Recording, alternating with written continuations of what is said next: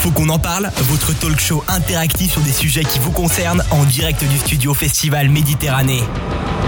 Mesdames, Messieurs, bonsoir, ravi de vous retrouver pour un nouveau numéro de Faut qu'on en parle, un sujet brûlant ce soir puisque nous allons débattre pendant près de deux heures avec nos experts sur ce plateau sur les terribles incendies qui ont touché particulièrement le sud-est cet été. Faut qu'on en parle, c'est deux heures de direct avec nos invités qui font un travail très dur, engagé pour préserver des vies et nous avons décidé de les mettre à l'honneur dans cette émission. Vous êtes aussi en permanence de plus en plus nombreux à nous écouter, nous suivre en FM, en podcast, sur les réseaux sociaux et on vous en remercie. Comme toujours, vous nous avez laissé énormément de messages hein, sur notre répondeur, je vous le rappelle, ouvert 24 heures sur 24, non surtaxé le 07 839 839 75, sur tous les réseaux sociaux avec le hashtag FQEP. Nous citerons quelques réactions à ce soir, Mylène vous en citera, et vous pourrez réagir aussi en direct éventuellement sur la page Facebook pour poser vos questions euh, sur la page Facebook. Faut qu'on en parle. En 2017, la France a connu le deuxième été le plus chaud depuis 1900. Dans le sud, le feu a ravagé des milliers d'hectares, dévastant même maisons et campings. Pendant plusieurs jours, sapeurs-pompiers, forces de l'ordre et associations agréées de sécurité civile se sont mobilisés pour venir en aide aux milliers de personnes sinistrées. Cellules de crise, centres d'hébergement d'urgence, comment s'organise la sauvegarde et l'aide aux populations, et enfin, phénomène climatique ou acte criminel, qui est responsable? Vous l'avez compris, de nombreux acteurs qui garantissent votre sécurité ont répondu présent pour apporter des éléments de réponse sur ce sujet qui nous concerne tous. Ces acteurs, nous allons les présenter ce soir, Lucas. Nous avons le commandant Michel Maufroy, qui est chef du groupement Feux de forêt et, risques, et des risques naturels au service départemental d'incendie et de secours des Bouches-du-Rhône. Bonsoir à tous. Nous avons le lieutenant-colonel Michel Dutreux, chef du groupement S1083 intervenu sur le feu de Bormes et en Corse aussi. Bonsoir. Bonsoir à tous. Samuel euh, Le Gigant, vous êtes responsable du dispositif et coordinateur à la protection civile du Var. Bonsoir. Nous avons également Olivier Gritti, directeur de cabinet de la mairie de Bormes-les-Mimosins. Bonsoir. Bonsoir. Jean-Louis Geoffrey, euh, vous êtes secrétaire général de l'association départementale des comités communaux de feux de forêt des Bouches-du-Rhône. Bonsoir à tous. Nous avons également David Barjon, directeur euh, de la DDTM. La DDTM, c'est la direction départementale des territoires et de la mer. Bonsoir. Bonsoir. Philippe Albert, vous êtes prévisionniste à Météo France. Bonsoir. Bonsoir. Ça fait un gros plateau ce soir, Johan. Et justement, avant de lancer euh, de débat, le débat et quelques statistiques sur les incendies, nous avons euh, Mylène, notre journaliste à Sun Media Production, et euh, faut qu'on en parle, nous a préparé un petit article pour introduire ce débat. Bonsoir à tous. Et oui, la Côte d'Azur, la Corse, ce sont des lieux très fréquentés et touristiques grâce au beau temps et à la mer. Cependant, ces régions sont composées d'environ 60% de forêts, ce qui aussi fait leur charme. Souvent victimes de sécheresse, ces forêts sont entretenues à longueur de temps. Coupe, abattage, débroussaillement, toute l'année, des professionnels entretiennent ces espaces. L'été, un très gros dispositif est mis en place. Camions citernes, feux légers, police forestière, vigiles, pompiers, les dispositifs de patrouille sont nombreux, que ce soit terrestre ou même lagustre. Ils travaillent sans relâche jusqu'à la fin de la saison à risque, 7 jours sur 7. Ce dispositif contribue à renforcer la prévention des incendies par la détection de fumée suspecte, la localisation précise de départ de feux signalés au 112 et par la première intervention sur feu naissant. Comment les pompiers luttent-ils contre les flammes sur le terrain? C'est tout de suite sur Faut qu'on en parle. Merci Mylène. Quelques statistiques sur les incendies, Lucas. Oui, euh, nous avons quelques chiffres et après nous écouterons quelques réactions de nos auditeurs. Euh, en moyenne dans le monde, hein, les territoires touchés couvrent 350 millions d'hectares, soit 6 fois la superficie de la France. Il faut savoir quand même en 30, qu'en 30 ans, hein, malgré des moyens accrus de lutte, les surfaces incendies ont doublé et les grands feux autrefois exceptionnels se multiplient partout sur la planète.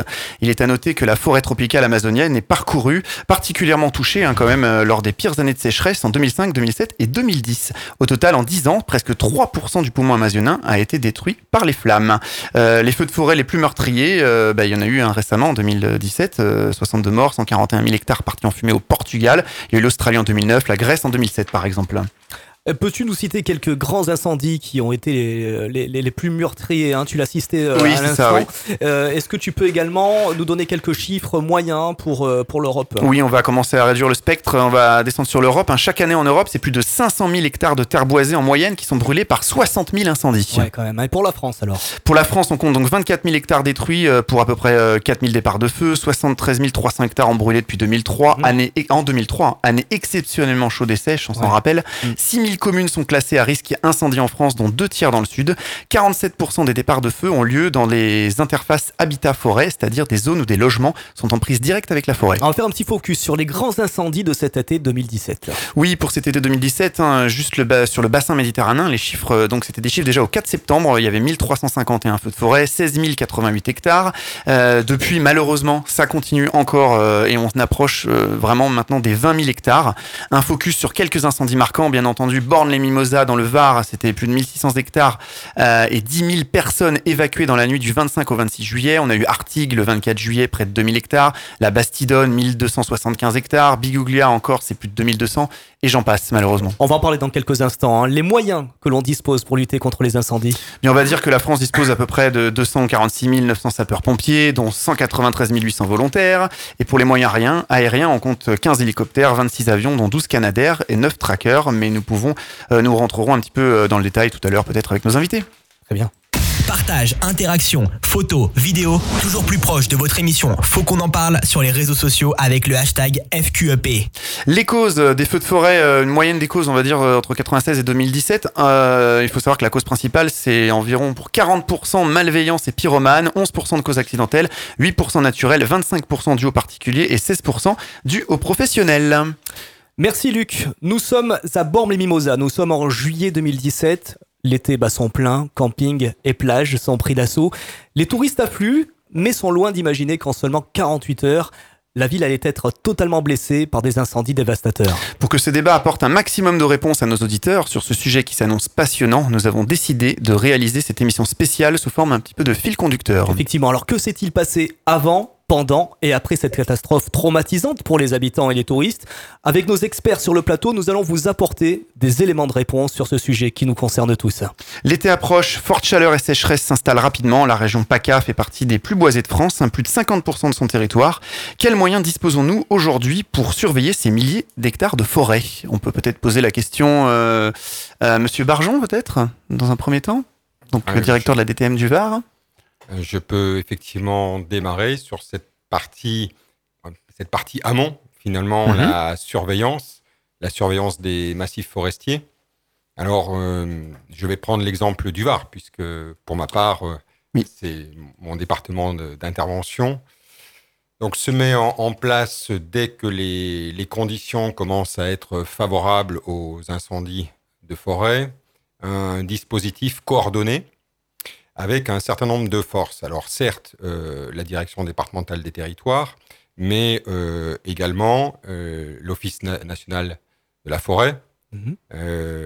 le conseil départemental, avec ses forces de sapeurs-pompiers, et puis également les comités communaux feux de forêt. Donc c'est un, un, dispositif qui est coordonné, qui permet d'avoir sur le terrain un certain nombre de, patrouilles qui quadrillent le, territoire et qui euh, le quadrillent, alors soit euh, avec euh, des, véhicules porteurs d'eau, justement pour pouvoir intervenir, vous, vous en avez un peu parlé, sur les feux naissants, puisque ça c'est la, la, hmm. priorité, mais également des patrouilles qui sont là pour faire de la pédagogie sur le terrain vis-à-vis des personnes qui, qui pénètrent dans ces, dans ces massifs. Enfin, D'accord, on peut les croiser effectivement un petit peu partout. Voilà, c'est à la fois des, mhm. des, des, personnes qui peuvent travailler, ça peut être des touristes, enfin, ça peut être euh, tout un chacun euh, qui n'ont pas forcément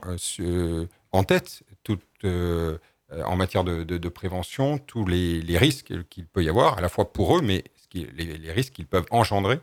Et donc, il y a ces patrouilles aussi qui viennent faire de la pédagogie, voire euh, également, euh, un peu de répression quand euh, c'est nécessaire, hmm. voilà, sur des situations à risque. On va en parler un petit peu tout à l'heure. Et donc, ce, ce, dispositif de patrouille est complété par un dispositif de vigie, donc des, des, équipes en poste qui surveillent effectivement tout, tout départ éventuel de bah, toute fumée suspecte. Et là, c'est un dispositif à la fois avec le, les pompiers d'une part, et puis euh, d'autre part, le dispositif que j'ai évoqué avec euh, l'Office national des, des, forêts et puis euh, les CCFF.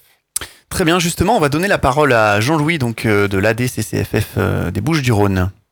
Comme vient de le dire Monsieur le Directeur, bon, bon, les- je vais parler aussi des Bouches-du-Rhône puisque c'est l'exemple que je connais. L'organisation est, est quasiment euh, identique pour, euh, pour les Bouches-du-Rhône. Nous travaillons euh, en phase amont sur un- une information auprès du public. Euh, L'association départementale euh, aide les communes qui en font partie à mieux gérer leurs comités communaux feux de forêt ou leurs réserves communales de sécurité civile.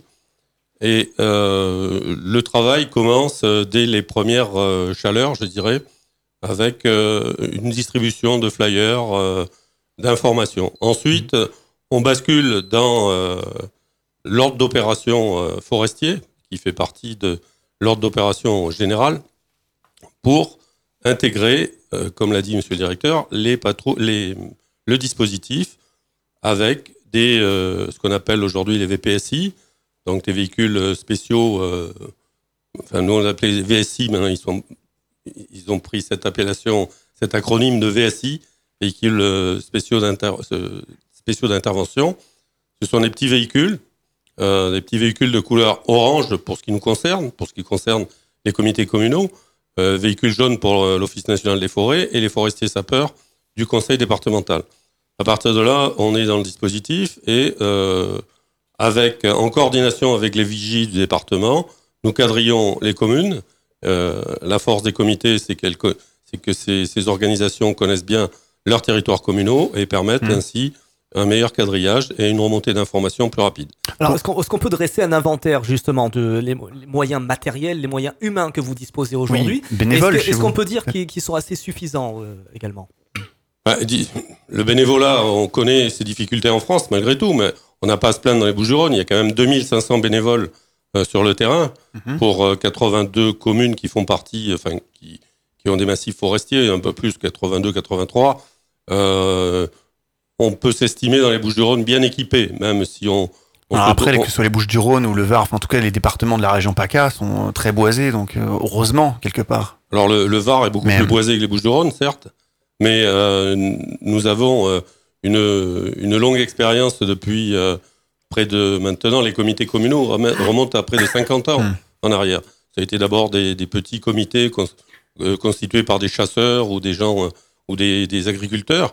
Aujourd'hui, on retrouve euh, euh, un petit exemple euh, dans le comité dont je m'occupe. On a un pilote de chasse, pilote de rafale. D'accord. ouais. Donc on, on a une diversité qui nous fait plaisir et on a aussi un équipement en matériel qui est quand même qui nous permet. Donc comme- ça va, vous avez les moyens matériels Oui. aussi d'assurer. Et là, le travail en collaboration avec le SDIS fait que l'interservice fonctionne très bien. Très. Alors, euh, nous avons euh, notre euh, prévisionniste Météo France et il pourra le confirmer aujourd'hui, puisque dans la région, nous avons eu en moyenne 28 degrés aujourd'hui, ce qui est vraiment euh, exceptionnel en, en cette période, hein, en cette fin octobre. Déjà, est- est-ce que c'est, qu'est-ce que c'est normal? Qu'est-ce que vous en pensez? Est-ce que vous pouvez dresser un petit bilan de, de, de ce qui se passe en ce moment? Ah bah, ce qui se passe en ce moment, euh, on- est-ce que c'est normal ou pas? En tout cas, c'est euh, une saison très particulière puisque nous avons encore ce mois d'octobre battu tous les records de sécheresse. Mhm. Donc, euh, vous parliez tout à l'heure du feu de Bormes. hein, quand on parle du feu Mhm. de Bormes, les Mimosas, qui s'est produit, euh, donc euh, c'était les 24 et 25 juillet avec celui de la Croix-Valmer. Il n'avait pas plu dans le Var depuis le 6 mai.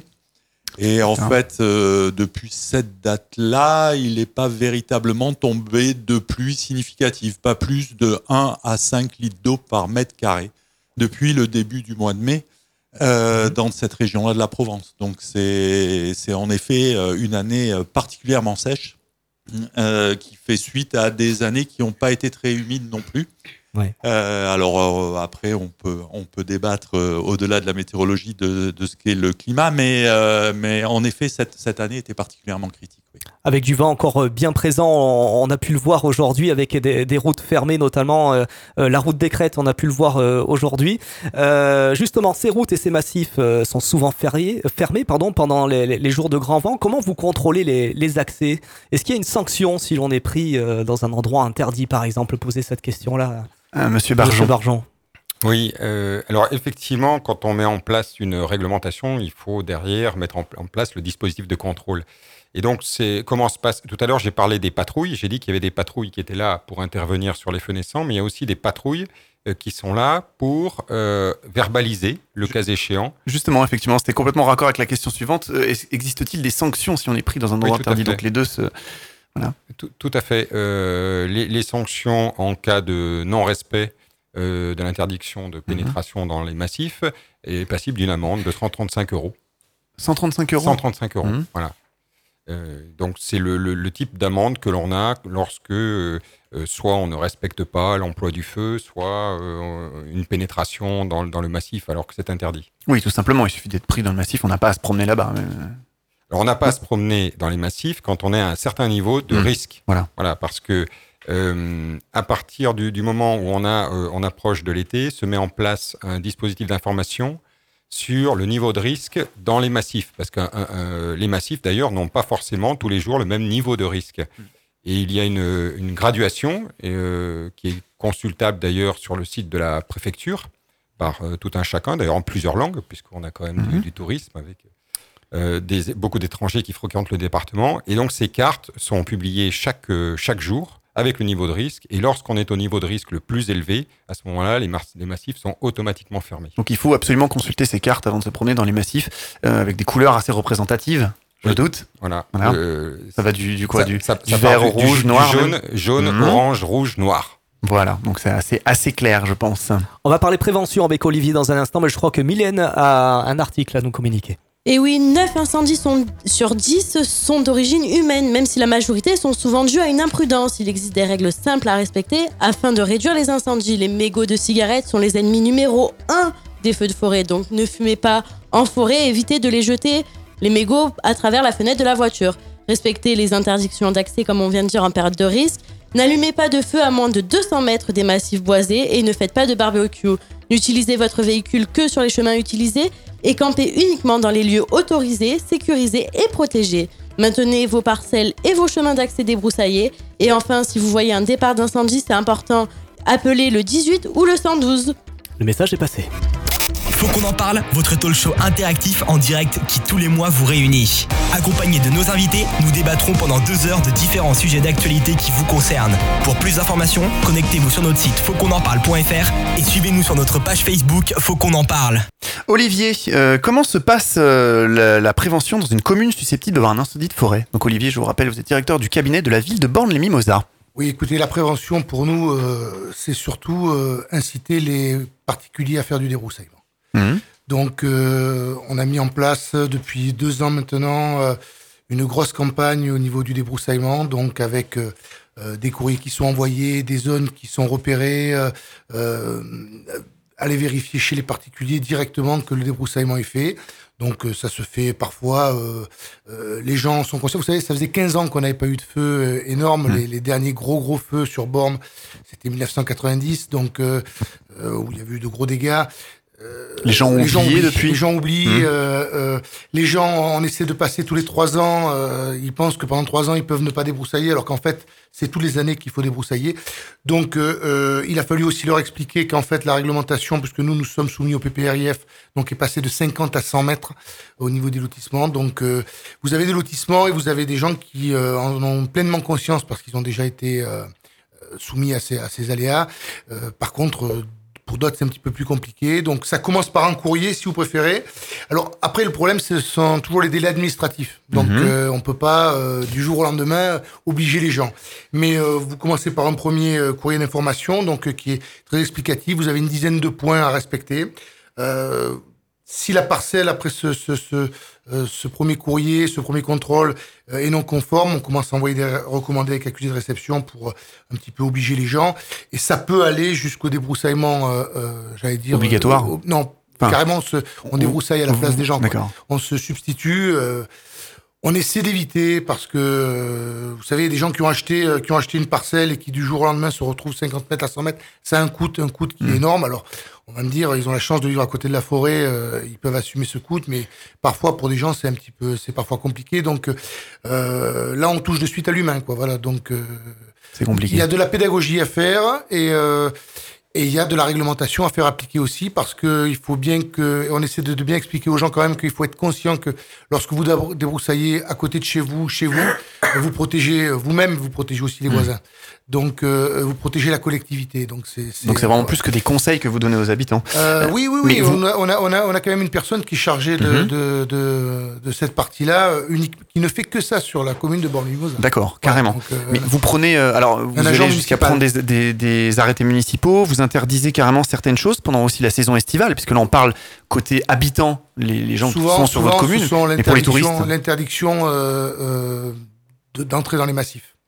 Uniquement. Mais, mais, mais elles viennent pas, elles émanent pas forcément de la, de la, de la commune au départ. Quoi. Donc euh, c'est suivant. Donc il n'y a pas d'arrêtés spécifiques municipaux que vous pourriez prendre vous euh, en tant que commune. Et, euh, vous savez, j'allais dire qu'en tant que commune, on, on peut on peut pas on peut pas réfléchir non plus uniquement au niveau du territoire d'une commune.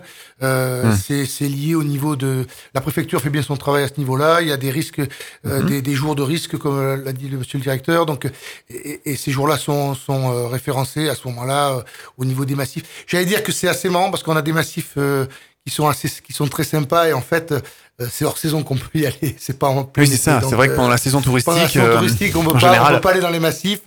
Euh, les touristes se concentrent sur les plages, voilà. Justement, il faut qu'ils viennent hors saison. C'est plus sympa.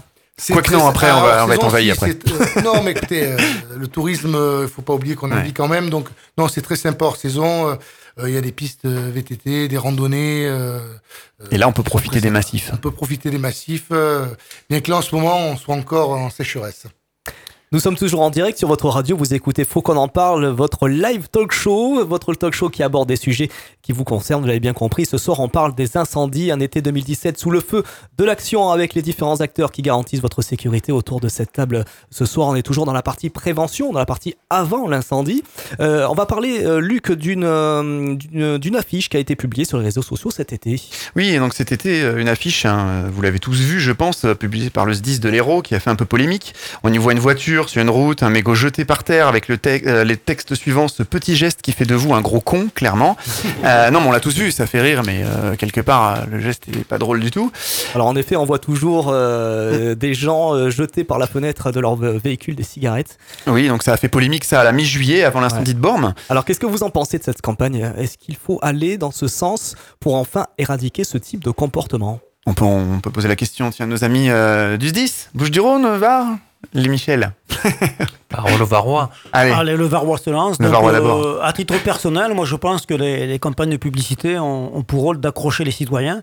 Et s'il faut passer par un, par un mot qui n'est pas usité habituellement, j'y suis favorable. N'empêche que ça a fait, fait, le buzz et ça en a parlé. C'était voilà. bien l'objectif. C'est pour ouais. ça que moi, en ce qui me concerne, cette campagne m'a bien plu parce mmh. que c'est du langage actuel et qu'à un moment donné, il faut, il faut s'adapter et qu'il faut dire les choses clairement. Des gens, des touristes ont été vexés hein, par ce type de campagne. Vous avez l'impression que ça s'adressait à eux. Mais au moins, c'est vrai, pour reconnaître que ça en a parlé. On en a parlé, les touristes ont réfléchi au problème, mmh. et même s'ils ont été vexés, je pense que le but, c'était de, de, faire un petit électrochoc. Parce que quand vous roulez dans le Var, vous suivez des voitures et les jets de mégots ouais, de cigarettes ouais. sont très fréquents. Oui. Parce que là, on parle des gros feux, mais les feux en bord d'autoroute qui sont en interface avec les massifs forestiers, on en fait des dizaines par jour. Oui, parce qu'on a parlé euh, au départ, je donnais des chiffres, plus de 1300 et quelques feux, etc. On parle de gros feux, mais il y a des, plein, plein de petits départs de feux, quelques fait. centaines de mètres carrés qui brûlent en permanence. Tout à fait qui prennent pas des proportions euh, gigantesques parce que vous arrivez à les Alors, arrêter à temps. Justement, ça fait un peu. Le... Je voulais intervenir au niveau de l'avant parce qu'il mmh. me semble qu'il y, y, a une partie qu'on n'aborde pas. C'est euh, à mon avis, c'est tout ce qui est doctrine française en termes de lutte contre les feux de forêt et le travail interservice. Mmh. Vous voyez qu'autour de la table, on a un échantillon qu'on pourrait appeler représentatif. Et tout le monde n'est pas là. Et tout le monde n'est pas là, bien évidemment, ouais. parce que. Déjà, il y a du monde. Voilà, il y a du monde.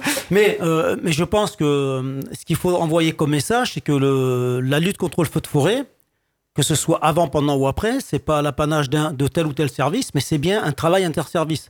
Et à ce titre-là, euh, aussi bien sur les plans de prévention, les PPRIF, les plans de prévention contre le risque incendie feu de forêt, mmh. que ce soit les plans communaux de sauvegarde qui sont obligatoires sur les communes avec des prifs, euh, que ce soit les guides des stratégies générales, et que ce soit même au niveau du département du Var, par exemple, lors d'opérations interservices feu de forêt, où là, de manière préventive, tous les services se rencontrent, calent les dispositifs de surveillance mmh. et les modalités d'intervention.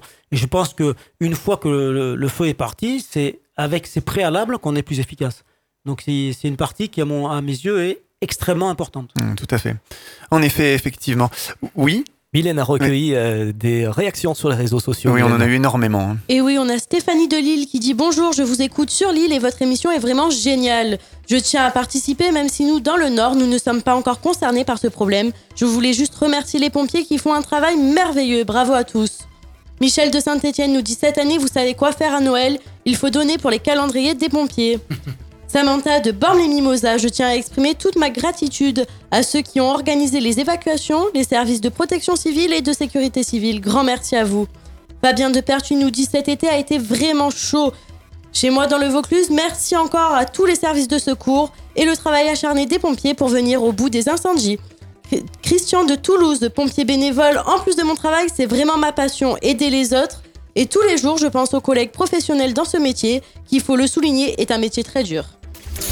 Partagez vos avis, vos expériences et commentez nos émissions sur notre page Facebook Faut qu'on en parle, ainsi que sur notre répondeur non surtaxé au 07 839 839 75.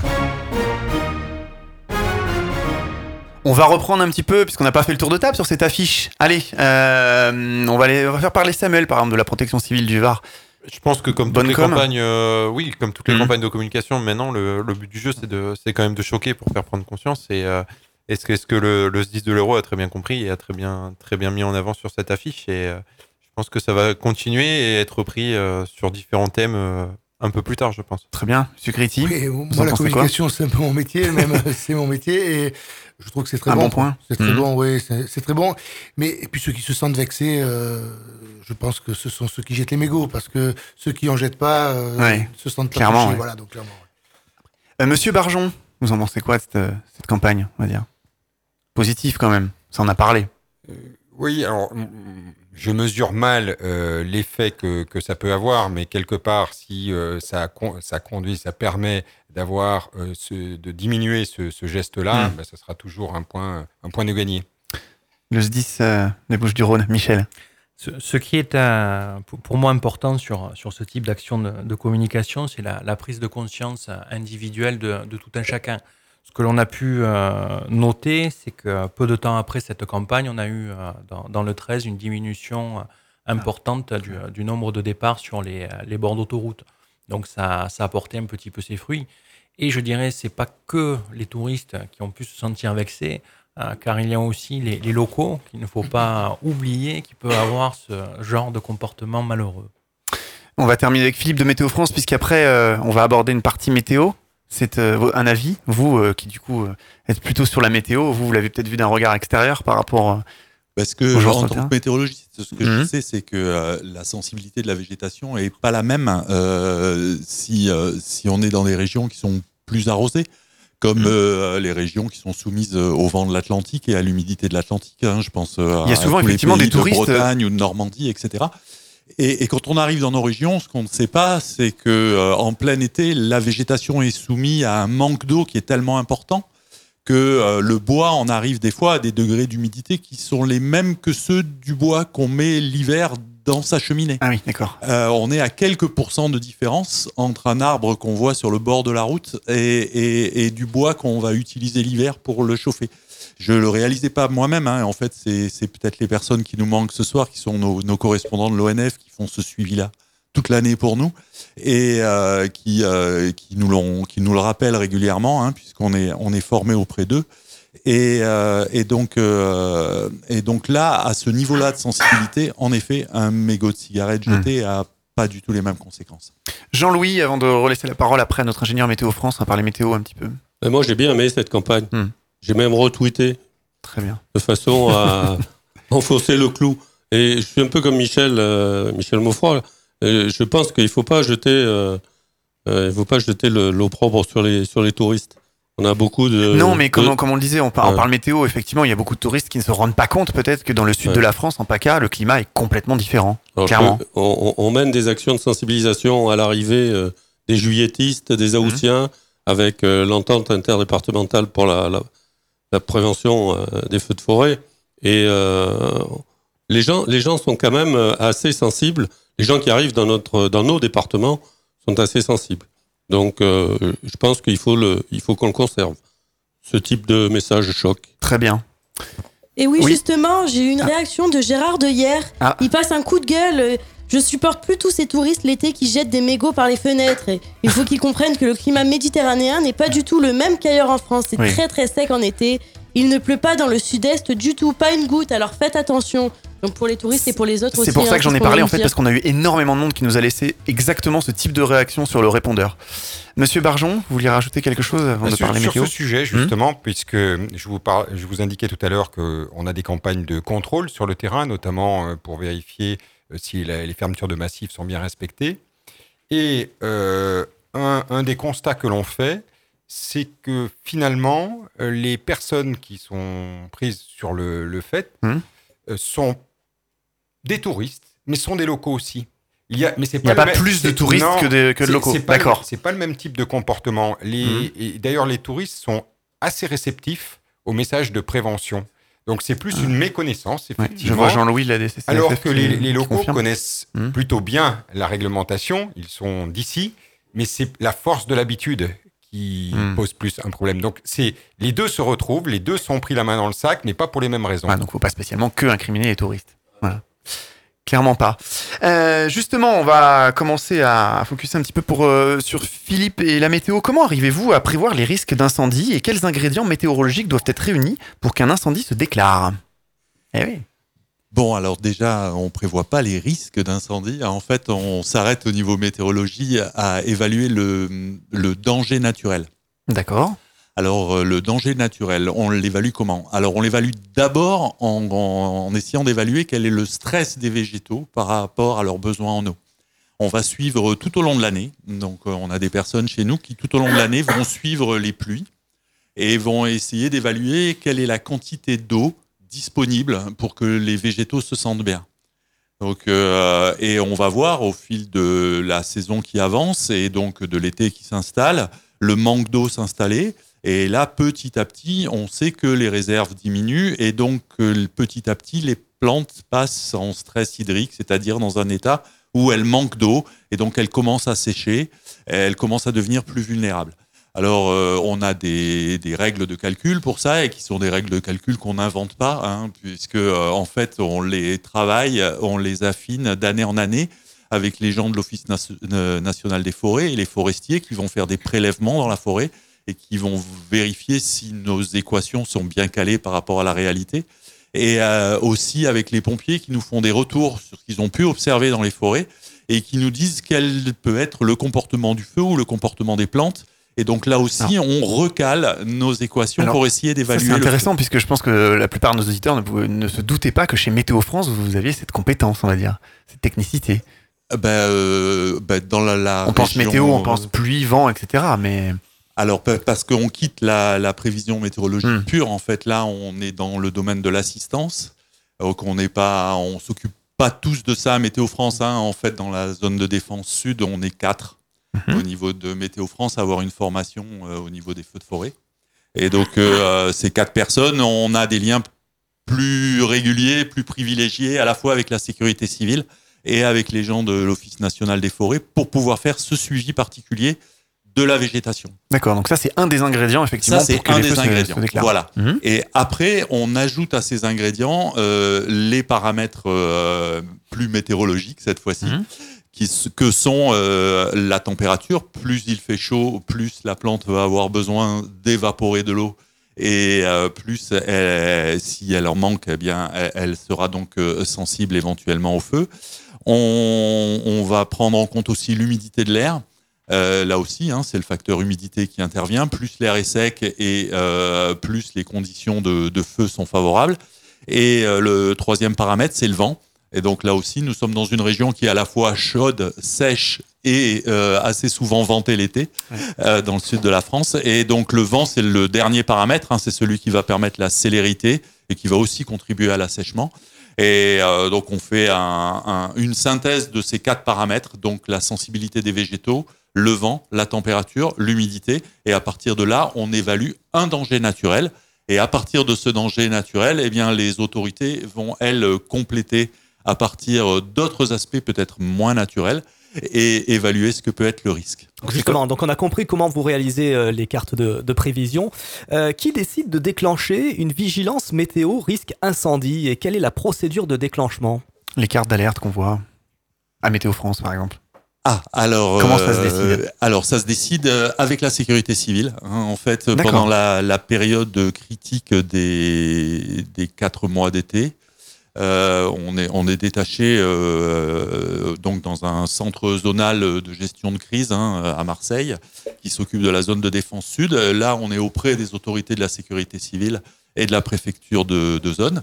Et donc, une fois que les. Quand on arrive à un niveau de danger qui est Là où les particulièrement ingrédients, on va dire, exceptionnel, sont réunis. Voilà. Mhm. Quand on arrive à un niveau de danger particulièrement exceptionnel, là, on peut être amené à prévenir la population et à en arriver à faire une vigilance ou un message de sécurité parce que là, en effet, il y a directement euh, danger vital pour les personnes qui se promèneraient en forêt.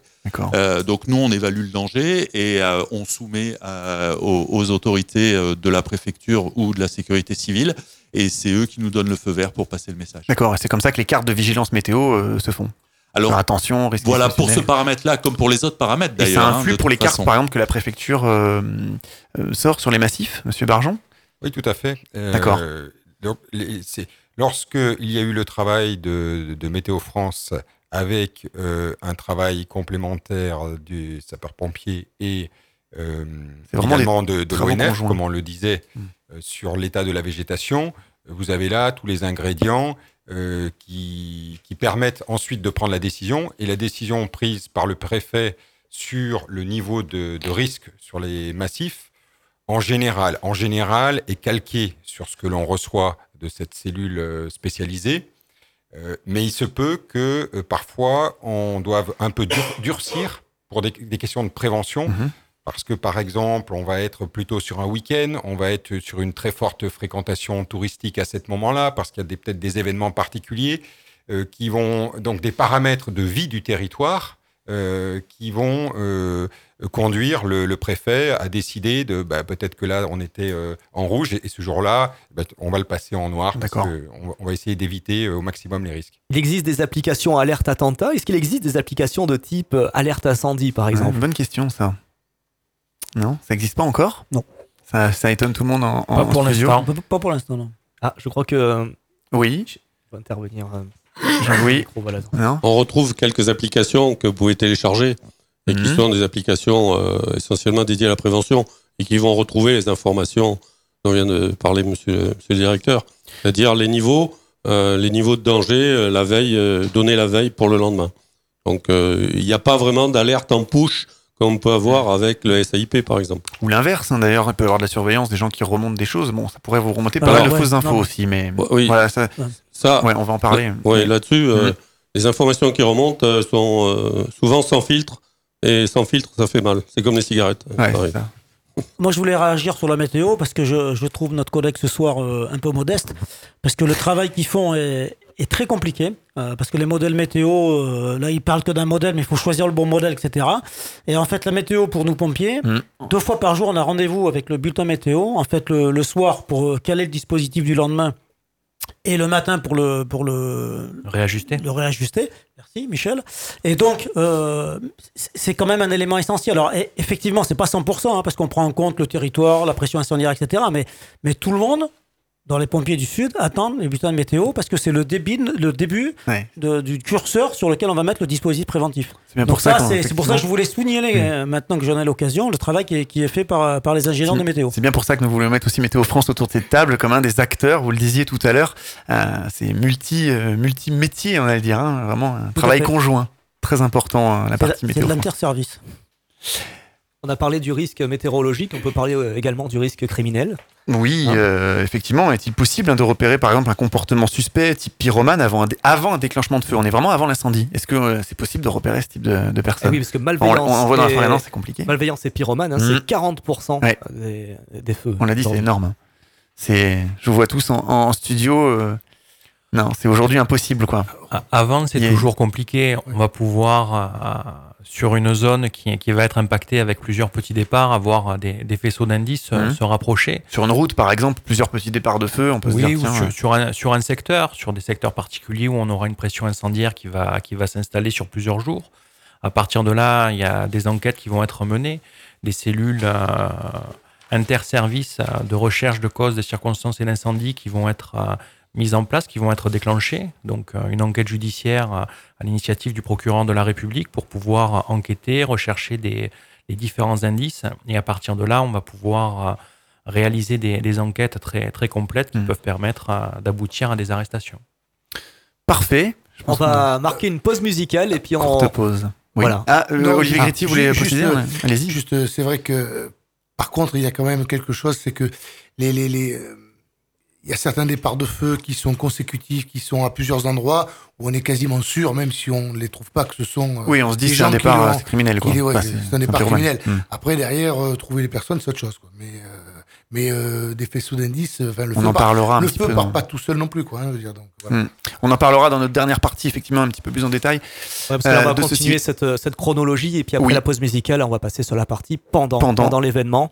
Voilà, là, un feu se déclare. et Qu'est-ce qui se passe? On marque une pause, on revient dans quelques instants sur votre radio. Vous écoutez, faut qu'on en parle. À tout de suite. J'ai des rides et des poches sous les yeux, les cheveux poivre et sel et l'arthrose m'en veut. À chaque check-up, ça ne va pas mieux. J'ai la carte vermeille et la retraite, je suis vieux. Les blouses blanches analysent ma piste, teste ma prostate, me parle d'hospice. Les gosses dans le bus me cèdent leur place. Et quand je me casse, ils parlent envers l'an style te malieux. Si les mots sont pioches, c'est ma tombe qu'ils creusent. Mais je dois rester droit malgré mon dos. Ma scoliose et salaud de limbago, j'étais une sommité. La qualité, j'ai bien travaillé, j'étais respecté. De juvénile après retraité, je n'ai pas profité, ma vie j'ai raté. Maintenant quoi? Tu veux que je fasse du jogging? Attraper les années avec du bodybuilding Mettre de l'antiride à la graisse porcine Passe clean avec peeling et lifting Ça sonne faux, je veux le feu, la forme Déformer le monde monotone et morne Comme chaque printemps me pousse vers l'automne Vers le sonotone, vers le sonotone Vers le sonotone, vers le sonotone Vers le sonotone, vers le sonotone Vers le sonotone, vers le sonotone Vers le sonotone, vers le sonotone Vers le sonotone, sonotone, sonotone, sonotone Je suis prêt à appeler les forces des ténèbres, dévertébrer le verbe de toutes mes lèvres. Pour devenir celui qui gambade dans l'herbe, je lève la main gauche et déclare avec verve être prêt. Pour la face ou l'envers, pacte avec Dieu ou pacte avec l'enfer. Je veux l'élixir, la luxure, le luxe d'être permanent comme le clan Klux. Toi, viens à moi. Tu deviendras explosif comme l'Etna. Agenouille-toi et regarde vers le bas. Agenouille-toi et regarde vers le bas. Vers le sonotone, vers le sonotone, vers le sonotone, vers le sonotone, vers le sonotone, vers le sonotone, vers le sonotone, vers le sonotone, vers le sonotone, vers le sonotone, done.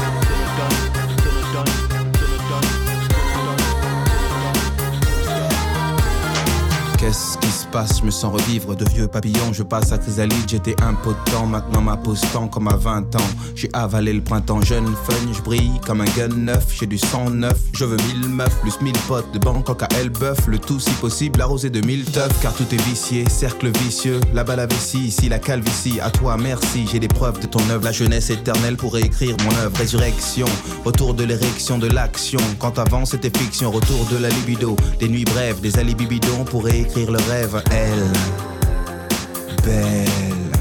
Citadelle assiégée par une armée rebelle. Moi, en émoi. Escaladant la pierre pour finir dans ses bras. Je peux le faire, j'ai le feu, la forme. Transforme un monde monotone et morne. Avaler le printemps, recracher l'automne. Parce que rien ne se perd et tout se transforme. Parce que rien ne se perd et tout se transforme. Vers le sonotone, vers le sonotone, vers le sonotone, vers le sonotone, vers le sonotone, vers le sonotone, vers le sonotone, vers le sonotone, vers le sonotone,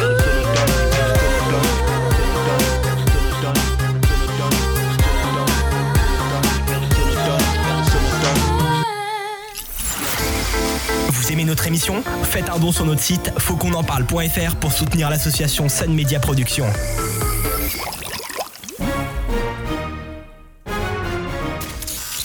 Partagez vos avis, vos expériences et commentez nos émissions sur notre page Facebook Faut qu'on en parle ainsi que sur notre répondeur non surtaxé au 07 839 839 75. Et on revient pour cette seconde partie dans qu'on en parle, cette émission spéciale consacrée aux incendies, bien évidemment, un été 2017 sous le feu de l'action. Merci d'être très nombreux à nous rejoindre sur votre radio et sur les réseaux sociaux également, Facebook, euh, Twitter, le hashtag FQEP. Pour introduire cette seconde partie, on démarre avec un article de Mylène, notre journaliste. Et oui, si vous vous trouvez face à un incendie, il existe quelques règles simples à respecter qui peuvent vous sauver la vie et faciliter le travail des pompiers, tout d'abord, si vous pouvez, mettez-vous à l'abri, éloignez-vous de la zone dangereuse. Si vous êtes en voiture et que vous êtes dans la fumée, fermez vos fenêtres aération et roulez à vitesse réduite. Ne sortez pas de votre véhicule si vous êtes surpris par un front de flamme. Si vous êtes à pied, recherchez un écran de protection, donc mur, rocher, voire même butte de terre. Et surtout, ne battez pas le feu avec des branchages. Si vous êtes chez vous, ouvrez si possible le portail pour faciliter l'accès et le travail des secours, fermer les fenêtres, aération et placer des linges humides en bas des portes. Dans tous les cas, tenez informés grâce aux médias et réseaux sociaux. C'est important, regardez ce qui se passe et respecter les consignes données par les autorités. Alors comment réagir si on est confronté à un incendie? C'est tout de suite dans Faut qu'on en parle. Merci Mylène. Protection civile du Var, les sapeurs-pompiers des Bouches-du-Rhône et du Var sont présents ce soir également. Euh, la commune de Bormes-les-Mimosas, la préfecture. 25 juillet 2017, un départ de feu important vient d'être signalé sur les hauteurs de Bormes-les-Mimosas à proximité de camping et zones périurbaines. Euh, quelles sont les premières actions euh, mises en œuvre? On peut peut-être poser cette, question-là soit à la préfecture, soit à la, la protection civile du Var. Avec euh, comme vous voulez. vous battez pas. Allez, Samuel. Donc tout d'abord pour la protection civile, nous ça a été une, une mise en place, une mise, une mise en préalerte en fait des, des, des bénévoles qui étaient, euh, qui étaient disponibles et aussi un suivi de, de, la situation sur place, notamment puisque nous on est tout d'abord intervenu sur le secteur de la Londe qui a eu ses premières, euh, ses premières euh, premiers quartiers évacués, pardon, pour ensuite être dirigé par le biais de la préfecture sur le sur la commune de Bormes. Mais nous dans le cadre de, la, de la, de, du, du, moment et de l'instantané, on est plus sur le, sur le recensement des besoins et sur le recensement des, euh, des, euh, de l'anticipation en fait, des, des, besoins euh, dans les heures à venir plutôt. Olivier Gréty. Oui, le, le, feu, alors donc, on, est, on, rappelle un peu les conditions, on est le 25 juillet, donc gros Mistral, la station est pleine, donc beaucoup de touristes. il est à peu près 22h, 22h30. Euh, un feu de broussailles ou de caniveau, je sais pas comment. Enfin bref, donc se déclare entre un hôtel Formule 1 et un, caravaning, donc c'est pas un caravaning, un gardiennage de caravane. Donc euh, euh, il, se, il, se, déclare sur ce terrain-là. Vous avez l'info, l'information quand? Très rapidement. Les, les pompiers, bah, en fait, c'est en bordure de, de la, Qui vous de la départementale 98. Donc en fait, le maire est assez vite informé. Mmh. Euh, les pompiers euh, arrivent sur place assez rapidement, mais le feu a vite progressé. Il embrase les, les, euh, les cyprès qui sont sur le, le, gardiennage de caravane et le feu se propage très vite aux caravanes. Et là, par contre, bouteilles de gaz, euh, tout commence à exploser, etc. Donc 22 h 30, ça a été très vite. Hein, donc en quelques, le, le, terrain qui est à côté fait 4 ou 5 000 mètres carrés, donc ça va très vite. le feu une fois qu'il est là, donc les pompiers viennent avec de la Londe au départ, parce qu'en fait, on est à 200 mètres de Borme à peu près, hein, donc euh, euh, c'est sur la Londe, mais c'est sur l'extrême est, on va dire, de, de, de, la commune de la Londe. Donc le feu, euh, une première, je crois que c'est un ou deux camions de pompiers qui arrivent, mais là, euh, je laisserai les pompiers vous, vous préciser plus en détail. Euh, le feu pouvait partir des deux côtés, donc soit, parce qu'en fait, il faut vous dire que la, la départementale 98 et plus loin la RD 559 coupe un peu la commune de Bormes en deux parties. On pourrait parler de la partie nord, et là, donc tout le massif des morts, et la partie sud, donc celle, celle qui a brûlé. Euh... Donc du coup, quelles actions Donc en fait, tout de suite dans les pompiers dans l'instant ont fait la ville, euh, on va dire. Ben alors la ville a été prévenue, mhm. mais au départ c'est un feu et quand il a sauté la 98, euh, à ce moment-là, euh, j'allais dire que les pompiers et euh, et la ville, parce qu'on a l'habitude, c'est pas le premier feu, savaient en fait qu'on allait le retrouver beaucoup plus loin et à ce moment-là, donc, le plan de communal de sauvegarde a été déclenché. Donc, le plan communal de sauvegarde, j'y reviendrai, mais en, deux mots, en deux mots, le plan communal de sauvegarde, c'est euh, euh, donc depuis qu'on est on est euh, dépendant du PPRIF, donc le plan de prévention des risques de, de feu de forêt, euh, on a un plan communal de sauvegarde, donc des élus et des services qui sont référencés et donc qui euh, déclenchent et, et, forment une cellule de crise. Donc ça, on pourra en parler un petit peu plus voilà. en détail puisque ça peut s'appliquer. Vous me le disiez au téléphone pour préparer notre émission que ça ne s'applique pas qu'au feu de forêt. Oui, ça, ça, peut, peut concerner n'importe quelle commune en France qui nous écoute, France, qui nous écoute actuellement. Que, quelles sont les premières actions du coup qui sont mises en place par la préfecture justement? Du Var, Monsieur Barjon, directeur de la DDTM du Var. Alors, sur les, sur les départs d'incendie, l'arrivée des informations, elle peut être diverse et variée. Enfin, Là-dessus, euh, les, les pompiers pourront en parler, mais comme, comme ça a été dit tout à l'heure, tout ça est un réseau, quelque part. Mhm.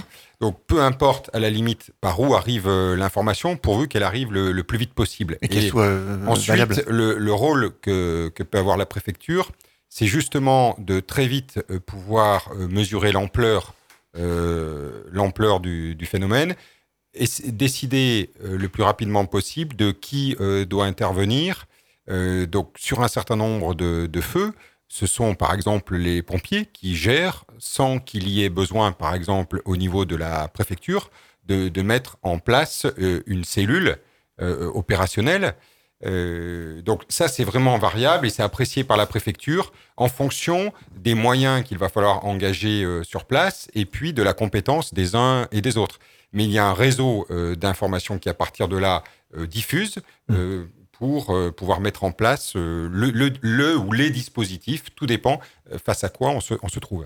Alors justement, hein, on, va, on va parler un petit peu aux SDIS.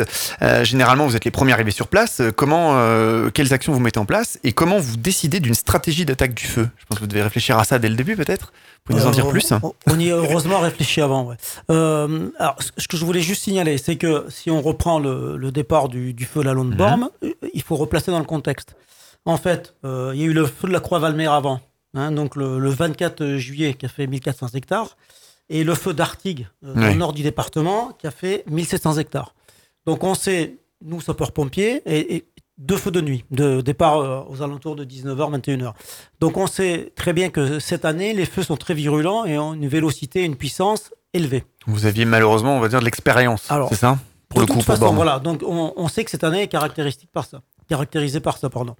Euh, S'agissant de ce départ, on a des protocoles réflexes, bien évidemment, sur des départs de feu, où on, engage des départs réflexes pour engager, alors je ne vais pas rentrer dans la technique, mais un certain nombre de camions, suivant plusieurs paramètres, au, au- au premier desquels le, le- le nombre d'appels, le croisement avec des, des gars qu'on a sur le terrain, le croisement des autorités, etc.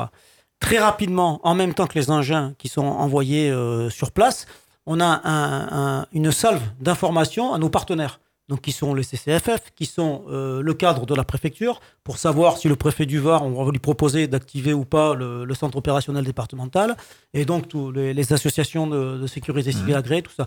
Donc tout ça, ça forme un, un- un réseau.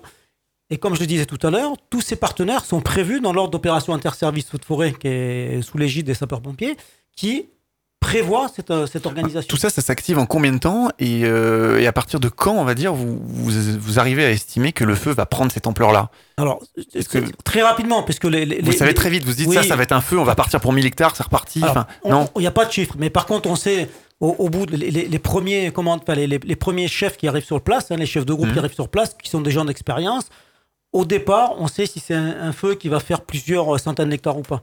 Puisque ce feu en particulier, dans, les- dans les premières minutes, il a fait de la puissance, il a, il a Mhm. sauté une, une départementale. Donc on sait très bien que ce feu-là, avec les conditions qu'il y avait sur le terrain, allait aller loin. Alors maintenant, on- n'a pas de boule de cristal, on ne sait pas qu'il allait faire 1400 hectares, mais Non. on sait que c'est quelque chose où il va y passer la nuit. On ne se pose pas la question. Pas un petit feu de broussailles de quelques centaines de Tout mètres carrés. tout à fait. Donc, dans les campings et quartiers à proximité euh, de ce feu, des milliers de personnes sont menacées. À Bormes, vous avez un plan communal de, de sauvegarde. Est-ce que vous pouvez nous, nous en donner un petit peu plus de détails euh Oui, donc c'était la première fois qu'il était déclenché. Euh, donc en fait, euh, Monsieur le maire avec les, les- avec les pompiers, donc euh, comme vient de le dire le colonel, c'est que euh, savait que ce feu ne s'arrêterait pas à quelques mètres carrés ou milliers de mètres carrés. C'est un feu qui était déjà passé par là, donc je dirais qu'il y a aussi l'expérience du vécu. Euh, donc on savait quelque part qu'il allait atteindre, euh, surtout avec la virulence du vent, et il n'était pas prévu qu'il tombe, il allait atteindre donc des zones urbaines euh, en fin de nuit, donc parce que là il allait vite. Donc en fait, Monsieur le maire décide de déclencher le plan communal de sauvegarde. Donc ce sont des élus et du personnel, donc sous la responsabilité donc du maire, mais qui lui étant sur le terrain, donc c'était son adjointe social, le docteur Canon, donc qui a géré le, le- la partie opérationnelle, avec le directeur général des services qui a géré tous les personnels. Et donc le plan du, euh, communal de sauvegarde donc se déclenche Et en fait, il est, il est, il est déclenché autour de deux, de deux parties. En fait, il y a deux cellules qui sont montées, qui est une cellule logistique et une cellule euh, informatique. Donc, euh, euh, la cellule logistique, parce que très rapidement, en fait, euh, les pompiers nous disent qu'il va falloir évacuer. euh, euh, dans un premier temps, tout ce qui est les campings, mais en fait, euh, après des zones urbaines. Donc euh, ça aussi, ça a été très important dans le fait que ça se passe bien, c'est-à-dire cette anticipation. Donc on savait qu'il allait aller à un certain endroit, donc il y a eu une anticipation au niveau de l'évacuation, parce qu'il n'y a rien de pire, je pense, pour des pompiers que de se retrouver euh, coincés sur une route en même temps que des gens qui essaient d'évacuer. Euh, pour manœuvrer, pour combattre le feu, c'est assez compliqué, et pour les gens, il y a de l'affolement. Donc euh, cette anticipation, on savait que ça allait arriver un petit peu plus tard, donc a permis de commencer à faire l'é- l'évacuation. Mais évacuer, c'est bien, mais alors le plan communal de sauvegarde, il a fallu commencer donc à débloquer les salles.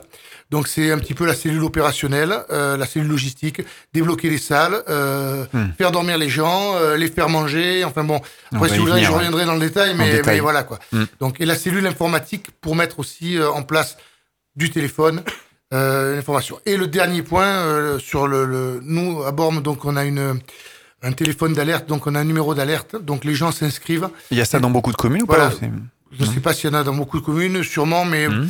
nous on a eu déjà avec les inondations euh, que l'on avait Oui. subies, donc euh, euh, on a un numéro d'alerte, beaucoup de gens sont inscrits, et donc à ce moment-là un message d'alerte euh, est, envoyé, ça? est envoyé sur les Très portables. efficace? Ouais, Donc les communes qui peuvent nous, qui nous écoutent. Oui, peuvent- c'est efficace. mettre ce, ce genre de choses en place. efficace. Alors Mhm. après, des gens qui ne dorment pas avec leur portable à côté du lit, on nous l'a- presque doute. reproché, mais bon, on peut pas non plus. mais sinon, donc oui, c'est efficace. Question pour euh, le SDIS. Tiens, on va poser cette question au SDIS 13, hein, parce qu'il est aussi concerné. Comment ça se met en place un poste de commandement? Alors, un, poste de commandement et tout, ce qui a été évoqué ju- jusqu'à maintenant, c'est euh, de, la formation, euh, beaucoup de, formation, du travail interservice, mais aussi beaucoup de, manœuvres, parce que ça permet de pouvoir tester un plan communal de, de sauvegarde, de regarder euh, ce qui fonctionne ou euh, ce qui ne fonctionne pas. Quand vous parlez tester, des fois vous faites des, On fait des exercices, des, des exercices en. des exercices Mhm. communs euh, avec les différents services. Euh, quand, on parle de réseau, je dirais peu importe euh, d'où va venir l'information, ce qui compte c'est qu'elle arrive rapidement. Parce que la stratégie euh, de base contre, euh, contre les feux de forêt, c'est une attaque rapide pour éviter que le feu ne, ne se développe euh, de trop. Euh, nous sommes sur euh, une saison 2017 qui est très très particulière, qui ressemble beaucoup à celle de 2016, avec une, euh, une sécheresse qui est installée et qui a comme conséquence des développements assez explosifs des feux, donc des feux qui vont très très vite. Pour revenir à la question sur comment se monte un, poste de commandement, nous avons des, équipes qui vont arriver au fur et à mesure. Chacun connaît les missions qu'il a réalisées, des missions de, renseignement, des missions de quantification des moyens qui vont être nécessaires, de l'anticipation, euh, du soutien auprès euh, des élus, du, euh, du conseil qui vont, qui vont être donnés, et euh, bien entendu en parallèle la lutte contre le sinistre. D'accord, on va refaire un petit focus autour de ces milliers de personnes qui ont été Mm. euh, évacuées. Euh, qui c'est qui décide et, et comment s'organise euh, une évacuation? Qui, qui prend la parole du coup? Comment ça se décide ça? Pourquoi à Bormes euh, on a décidé d'évacuer euh, 10 000 personnes Alors, la doctrine nationale en, en la matière, c'est que l'évacuation de, de ce qu'on appelle l'habitat léger, donc c'est-à-dire les campings, les mobilhomes, etc., c'est la règle. Et on met à l'abri les personnes qui sont dans un habitat en dur. Puisque le feu sur une maison euh, qui est en, en construction traditionnelle, le feu passe très vite. Donc les gens, sous réserve que les obligations légales de débroussaillement soient faites, c'est-à-dire que le combustible euh, soit débroussaillé à 50 ou 100 mètres sur les communes privées, euh, soit réalisé, les gens sont en sécurité dedans. Donc, au niveau de l'habitat en dur, le, le feu passe, les gens peuvent sortir, éteindre Mhm. euh, les, les- les feux résiduels. Bien évidemment, ça ne vaut pas quand on est dans une caravane ou une tente. Donc, évidemment, l'évacuation est la règle. Alors là, il faut signaler aussi que euh, la France est dotée d'une réglementation en termes de camping, que euh, nous, dans le département du Var, en, en fait, on a un, un officier de sapeur-pompier qui est spécialisé dans le suivi des campings et que avant l'incendie, toujours pareil, des contacts sont pris. Et le jour du feu, à Bormes en particulier, cet officier était sur les lieux, a été voir les gérants des campings pour Mhm. leur faciliter à ce moment-là la tâche. Et là, encore une fois, on peut souligner le, le- le très bon travail qui a été fait avec la mairie de Bormes, puisque les campings ont été, comme, on- comme l'a dit euh, monsieur le directeur de cabinet, ont été faits avec beaucoup d'anticipation, ce qui a permis, parce que 12 000 personnes évacuées. hein. Ouais. Vous imaginez énorme. 12 000 personnes sur des, pe- des, des routes qui ne sont pas des autoroutes, hein, avec, avec la panique. Je signale aussi que ces 12 000 personnes ne sont pas des résidents. Non, Donc ce sont des touristes qui ne sont pas du tout habitués aux feux de forêt. Donc avec un effet anxiogène qui est bien évidemment décuplé. Donc tout ça, je le rappelle, de demi, où il faut tout laisser les affaires, etc. Donc donc c'est c'est- quelque chose de compliqué. Et, d'ailleurs, le- la phase d'évacuation de retour est aussi compliquée. Mais ça, ça se fait en travaillant en commun et en travaillant. Ça, c'est la et- mairie qui décide à un moment donné, qui vraiment, le truc dit maintenant, ça y est, il faut, il Non, faut évacuer. Je, je crois que, je crois que c'est ce sont les pompiers quand même qui C'est décident. vraiment ce d'accord, sont les c'est vraiment pompiers. vous qui Ce décidez. sont les Mm. pompiers. Et- vous estimez que hein, il c'est un faut, dialogue quand même. Voilà. hein, faut pas non plus, proposer- C'est- euh, un travail que le pompier propose. Ah. En France, le pouvoir de police est à ce qu'on appelle au directeur des opérations de secours, ou le maire, ou le préfet. Donc, Mhm. ils détiennent le pouvoir de police. Mais bien évidemment, le pompier est là comme conseiller Vous technique. avez un devoir de conseil, vous conseiller, c'est C'est un devoir. Et puis c'est- comme, comme je le dis depuis le début, le, le- le rôle de l'interservice et des équipes qui travaillent ensemble est Je indispensable. pense que c'est vous qui maîtrisez quand même le, le feu. après- donc, euh, après, si euh, vous vous dites, je pense qu'il faut bah, évacuer. Après, après. Dans la, dans la vraie vie, Ouais. on, on a rarement un un maire qui nous dit euh, on évacue non, non, pas. c'est bon, on évacue pas. Il va Non, pas prendre de risque. après, il y, a- non il y a plus. plusieurs choses. C'est-à-dire que vous avez euh, le conseil d'évacuation, après il y a l'organisation de l'évacuation et l'organisation de la réception des gens qui sont évacués. on va y venir, justement. Donc, ça. et, et en fait, là-dessus, alors pour l'évacuation, quand même, il faut aussi souligner le travail énorme qu'ont fait les gendarmes.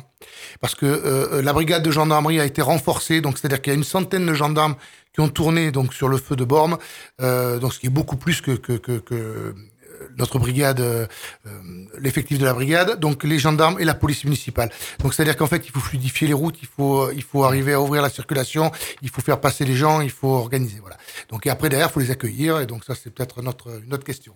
Monsieur Barjon, vous voulez préciser quelque chose? Oui, sur, sur- vous posiez la question de qui prend la décision. Ça, ça dépend un peu euh, de ce qu'on disait tout à l'heure. Est-ce que c'est un événement qui va être géré euh, vraiment au niveau local? Donc euh, la commune euh, va le gérer en- effectivement en prenant les conseils du SDIS, là en l'occurrence. Mais il se peut que l'événement soit pris en main par le préfet Mhm. et donc se met en place centre opérationnel départemental. Et là, c'est lui qui prend la main sur les décisions, mais toujours sur la base des mêmes conseils Bien sûr. de ceux qui sont sur le terrain. Voilà.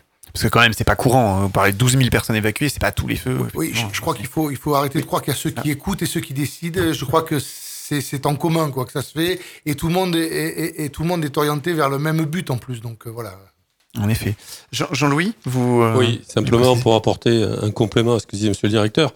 Euh, il faut pas oublier une chose, c'est que le DOS, le directeur des opérations de secours, c'est le maire. Le COS, le commandant des opérations de secours, c'est l'officier qui commande euh, le- les secours.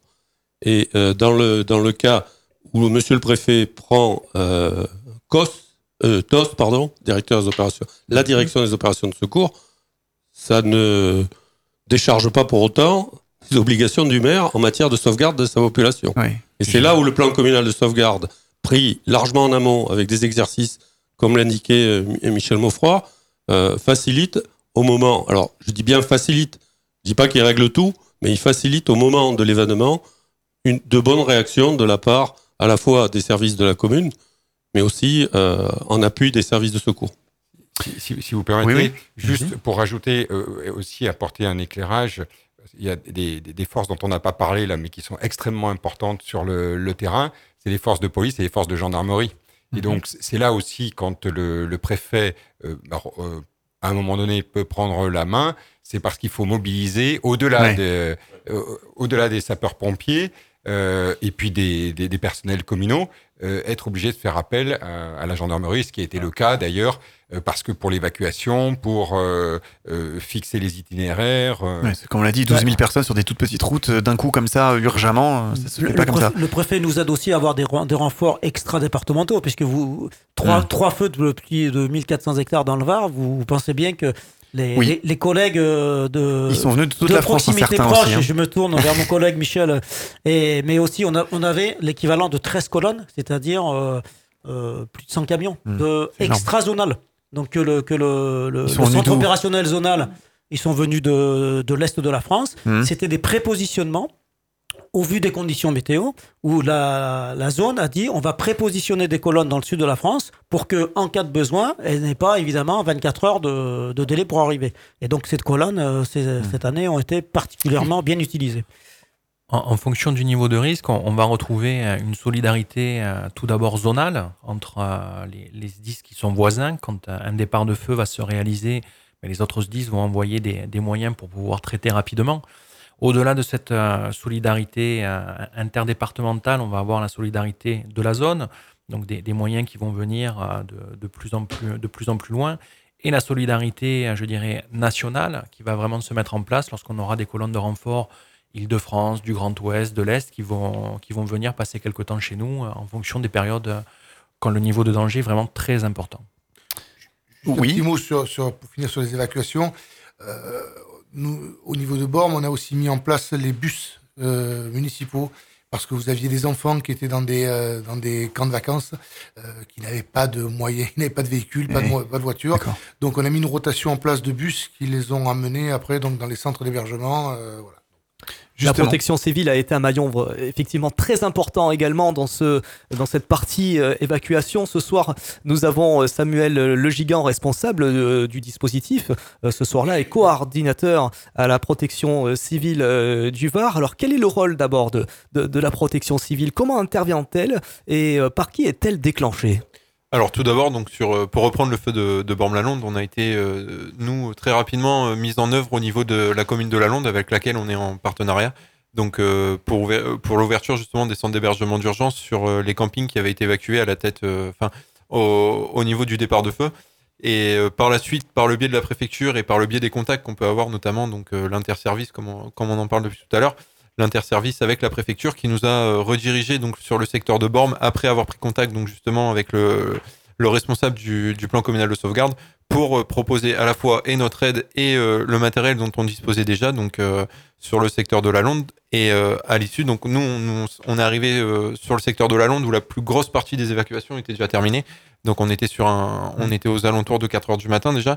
Et la mise en place s'est faite très rapidement en fait en, de concert avec le plan communal avec euh, la partie logistique notamment sur le, le, fait de savoir où disposer mmh. les, les, bénévoles et le matériel et aussi de voir les, quels centres d'hébergement nécessitaient le plus de, de, matériel et le plus de besoins notamment puisqu'on avait un centre d'hébergement qui abritait plus de 1500 personnes et euh, qui, qui était encore dans ses prémices dans le, au niveau du, du fonctionnement et de, de la mise en place. Donc euh, à ce niveau-là, nous c'est c'est l'appel aussi au niveau euh, au niveau du même fonctionnement que, que les sapeurs-pompiers, c'est-à-dire un, un, fonctionnement zonal et national donc avec très rapidement euh, dans la journée du mercredi des, des, renforts qui sont venus de, de toute la France et euh, par la partie logistique notamment avec la mairie de Bormes pour l'apport de, de lits notamment puisqu'on était dans une situation qui allait durer et des centres d'hébergement qui ont tenu euh, qui ont tenu plus de deux nuits avec une nécessité de faire dormir les gens mais aussi de nourrir. Donc ce qui s'est fait de concert avec avec la mairie je le rappelle qui s'est fait notamment donc l'apport de lits l'apport de, de matériel et de de, soins, enfin de pas de soins, mais de, de, de produits de première nécessité qu'on peut qu'on ne pense pas justement, comme disaient les pompiers, à, à prendre puisqu'on est dans l'évacuation et on est dans le dans le moment donné.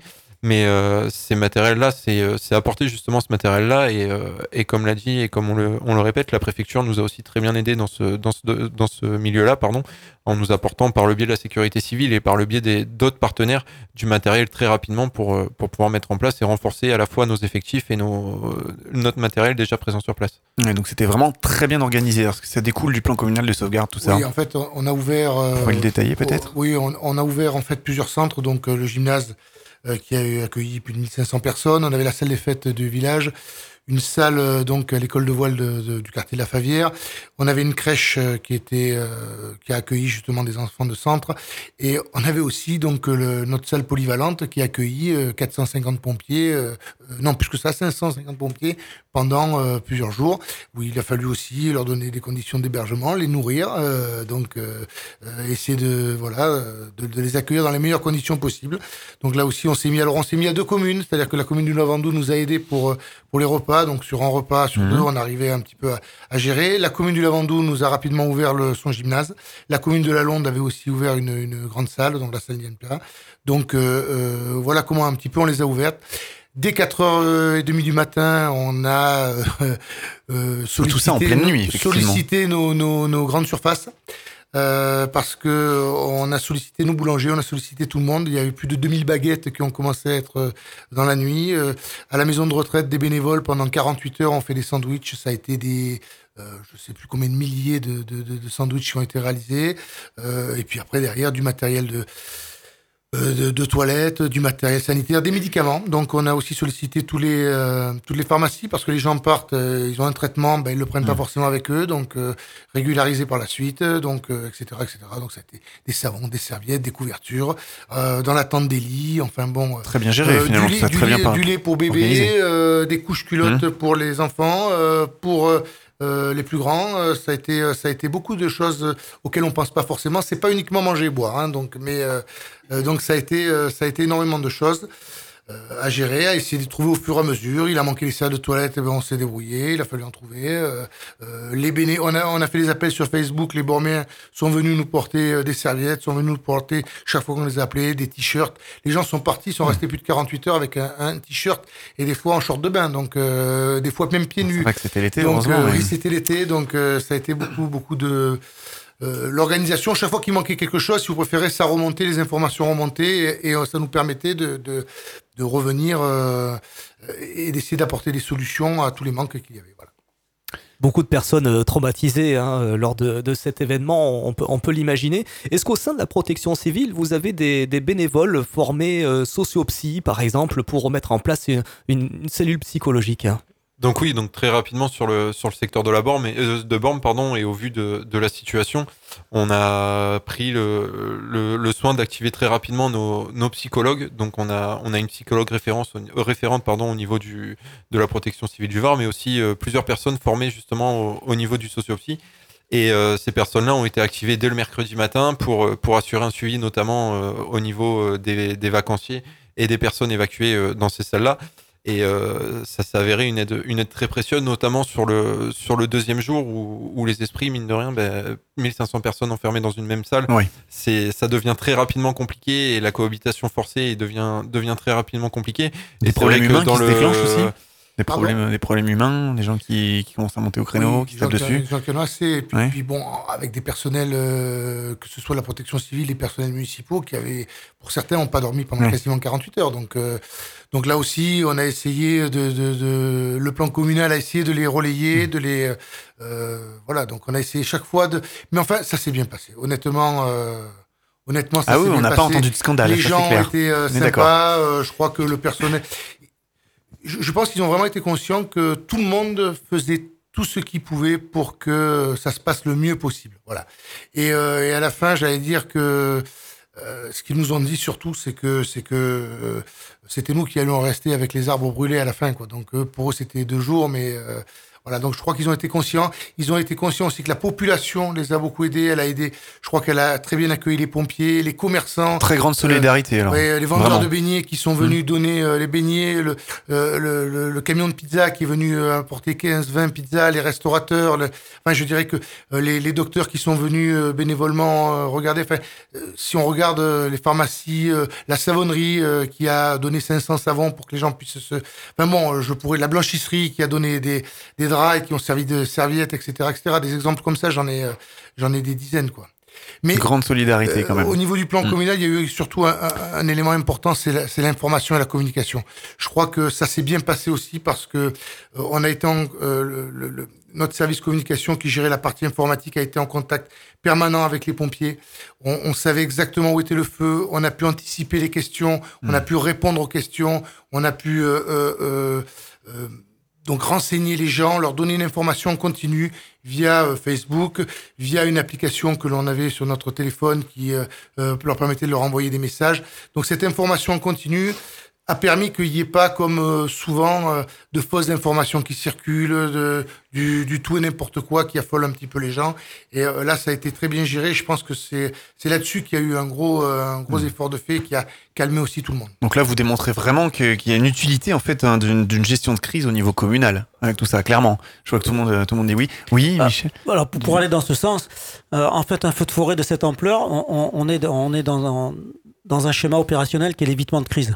Parce que c'est pas que des arbres qui brûlent, c'est des arbres qui brûlent, mais qui impactent le réseau d'eau. Parce que évidemment les pompiers prennent de l'eau, Eh oui. qui impactent l'électricité parce que les lignes sont à terre, donc euh, les services euh, d'Enedis et RTE, il faut qu'ils travaillent, mais ils peuvent, ils peuvent pas y aller tant que nous on- on n'a pas, on n'a pas fait le, ce qu'il fallait. Donc on a parlé des gens évacués, etc. Donc la vie sociétale est mise entre parenthèses pendant 48 heures. Si vous rajoutez à ça que euh, sur Borne, il y a des gens qui, se sont payés- qui ont économisé toute l'année pour euh, se faire une semaine de vacances à Borne et que sur la semaine de vacances, ils ont passé deux jours en short dans un, dans un gymnase. Je, je veux dire par ces propos que au niveau sociétal et au niveau humain, il y a des impacts qu'il faut prendre en compte. Et le travail interservice qu'on démontre là, c'est que l'anticipation et, et- et l'entraînement avant fait que tous ces, ces micro-problèmes, mais cette masse de micro-problèmes doit être euh, réglée en temps réel. Parce que euh, quelqu'un pourrait pas aujourd'hui attendre euh, 48 heures d'avoir un bout de savon. Ça, ça c'est plus possible aujourd'hui. Et encore une fois, le, le- maintenant, il faut vivre avec. Les réseaux sociaux, euh, là, on a, ont été très largement utilisés, mais pareil, parce qu'avant, on a anticipé que la, la commune avait une écoute au niveau réseau social, comme le SDIS, avec. euh, c'est un formidable relais d'information. Alors justement, est-ce que la commune euh, travaille de concert avec le poste de commandement pompier Et si oui, par quel biais? Alors déjà, il y a, y a des, des rendez-vous euh, ponctuels qui sont fixés pour faire le point régulièrement sur la situation. Mhm. Et puis, si vous préférez, le maire a été tout le temps sur le terrain. Donc, euh, euh, il a été euh, euh, sur le terrain avec Partout, euh, les- finalement. par- partout, Mhm. partout, euh, aller se rendre compte lui-même. Donc, si vous préférez, au, au niveau du, du, du, du plan communal euh, qui était qui était situé dans les services techniques de la mairie, à ce moment-là, il y avait quelqu'un qui gérait, un adjoint qui gérait le, le plan communal, mais le maire, lui, était énormément sur le terrain. Donc, euh, avec les pompiers à faire le point régulièrement, avec les gendarmes, avec euh, voilà, donc euh, avec le premier ministre quand il est venu. Tout à euh, fait. Bah, bon, moi, en tant que COS, le maire, j'ai passé, euh, j'ai passé plus de 36 heures avec lui. On, on était en contact permanent. On faisait les recos en hélico ensemble. Parce qu'à un moment donné, c'est, il faut se rendre compte d'en haut parce que bon, c'est grand et que on- les c'est les décisions fameuses images qu'on a vues à la télé, quoi. Voilà. Les Donc, c'est- mais, mais c'est, mais c'est très important Mm. parce que je- sur un, un phénomène comme ça, les décisions, c'est un binôme. Le- Alors le- on pourra le dire en dernière partie, on en parlera quand même. hein. Tout n'a pas brûlé quand même. Non, Tout loin de là. Mais, Loin de mais- là, ouais. mais je, Mm. je tenais à ce qu'on y Ouais. vienne, c'est que on parle toujours de, de, de dégâts, mais on peut aussi parler de sauver. ouais. On en parlera en dernière partie. Mais, euh, mais euh, parce que quand même, il faut dire que les élus, le maire connaissent leur commune. Donc, euh, euh, c'est aussi important quand même cette expérience du terrain, cette expérience au retour. Euh, Vous avez des techniciens d'un côté, vous avez des gens du, comme on dit, les gens du cru de l'autre. Donc, c'est- c'est c'est très important. Et juste pour finir sur la solidarité, parce que vous parliez tout à l'heure des, des les commerçants qui ont été solidaires et qui ont vraiment donné, plein, quoi. donné, non mais donné énormément. En sachant quand même qu'ils sont en période de très haute saison, c'est-à-dire qu'en gros la saison elle part du 14 juillet fin août, c'est là où ils font euh, Eh leurs oui. chiffres, et que pendant trois jours en fait ils ont pas fait de chiffres, ils ont donné, euh, Pire, ils ont oui, donné voilà. aux autres. Donc euh, Mm. non seulement ils ont ils ont pas gagné d'argent, mais ils en ont donné. Donc ils se sont pas posé la question. Je crois qu'on a été une commune euh, solidaire au niveau du nombre de propositions d'hébergement monumentales qu'il y a eu. Donc euh, des, des gens pour accueillir, euh, ça a été ça a été euh, extraordinaire. D'ailleurs, on a on a des centaines de messages Facebook qui nous qui nous remercient et qui remercient les services, qui remercient les gens qu'ils ont accueillis. Donc euh, on a eu des propositions dans ce sens-là. Je pense qu'on a eu vraiment une une, une commune très solidaire.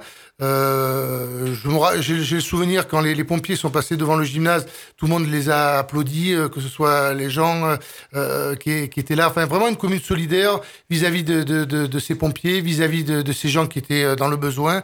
Euh, je crois que c'est ce qu'il faut retenir de ça. C'est-à-dire qu'en fait, humainement, ça a été une aventure très riche, quelque part. Côté préfecture, euh, le rôle, mise en place du plan Orsec par exemple, en quoi ça consiste tout ça? Question, monsieur le, le directeur de la DDTM du Var. Alors.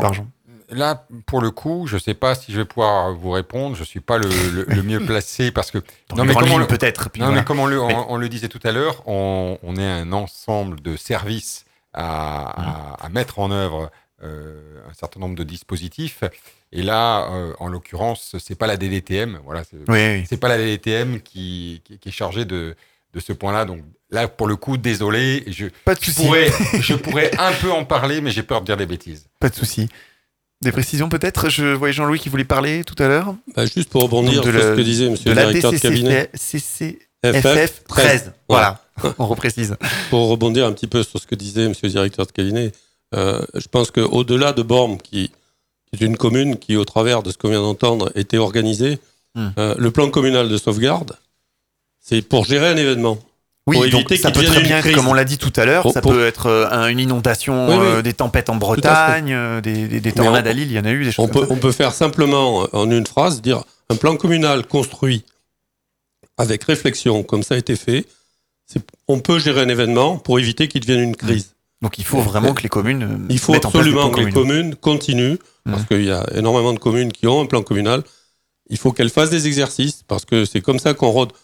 Heureusement qu'on n'a pas des événements comme Borm euh, tous les, tous les ans. Enfin, euh, sur, année, certaines communes, même, il y en a eu pas mal. Mais en tous les cas, il, faut ne, il ne faut pas oublier de monter les exercices en interservice, en faisant participer l'ensemble des, des acteurs. En, en- Oui. en- en revanche, là, pour le coup, je peux intervenir Allez, sur les plans communaux de sauvegarde, qui sont des, des plans, alors certes euh, obligatoires, dès lors qu'il y a un plan de prévention des risques. Et là, on parle de la forêt, mais on pourrait parler, sismique de, ou on n'importe pourrait quoi, en fait. parler de tout type de, de Mmh. risques Mmh. naturels. Justement, c'est pour ça, ça concerne toute la France, parce Voilà. qu'on nous écoute un petit peu lors partout en qu'on a un plan de prévention des risques, il y a obligation de réaliser Mm. un plan communal de sauvegarde.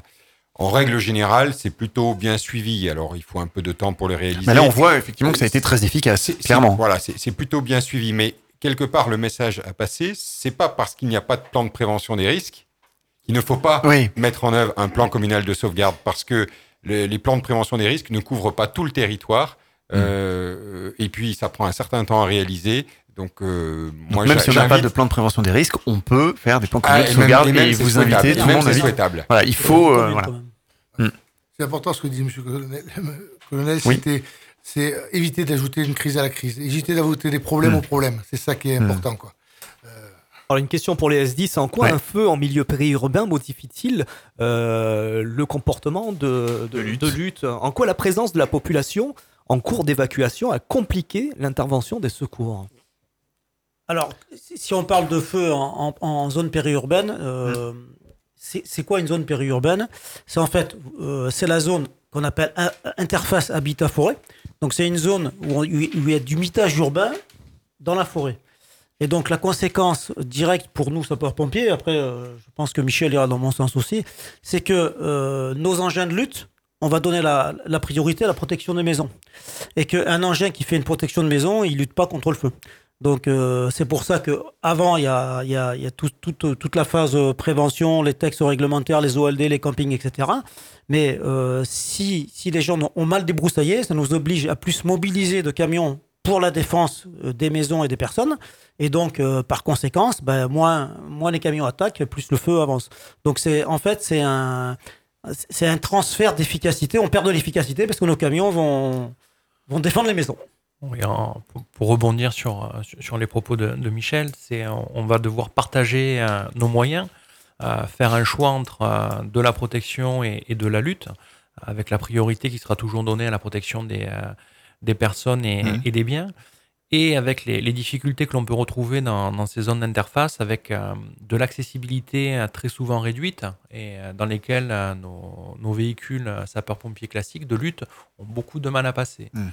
Donc, euh, ce qui a été fait chez euh, nos camarades du Var et, euh, et chez nous aussi dans, dans les Bouches-du-Rhône, c'est de mettre en place des groupes spécifiques d'intervention sur, les, sur ces zones d'interface avec des, véhicules euh, plus petits, les véhicules qu'on retrouve souvent sur les patrouilles, que ce soit des forestiers sapeurs ou des, comités feux, qui ont une, euh, meilleure euh, maniabilité, une plus grande rapidité d'intervention et qui permettent de rassurer la, la population et de, s'assurer qu'il n'y ait pas de, matériaux combustibles qui soient à proximité des, maisons pour enrayer la propagation.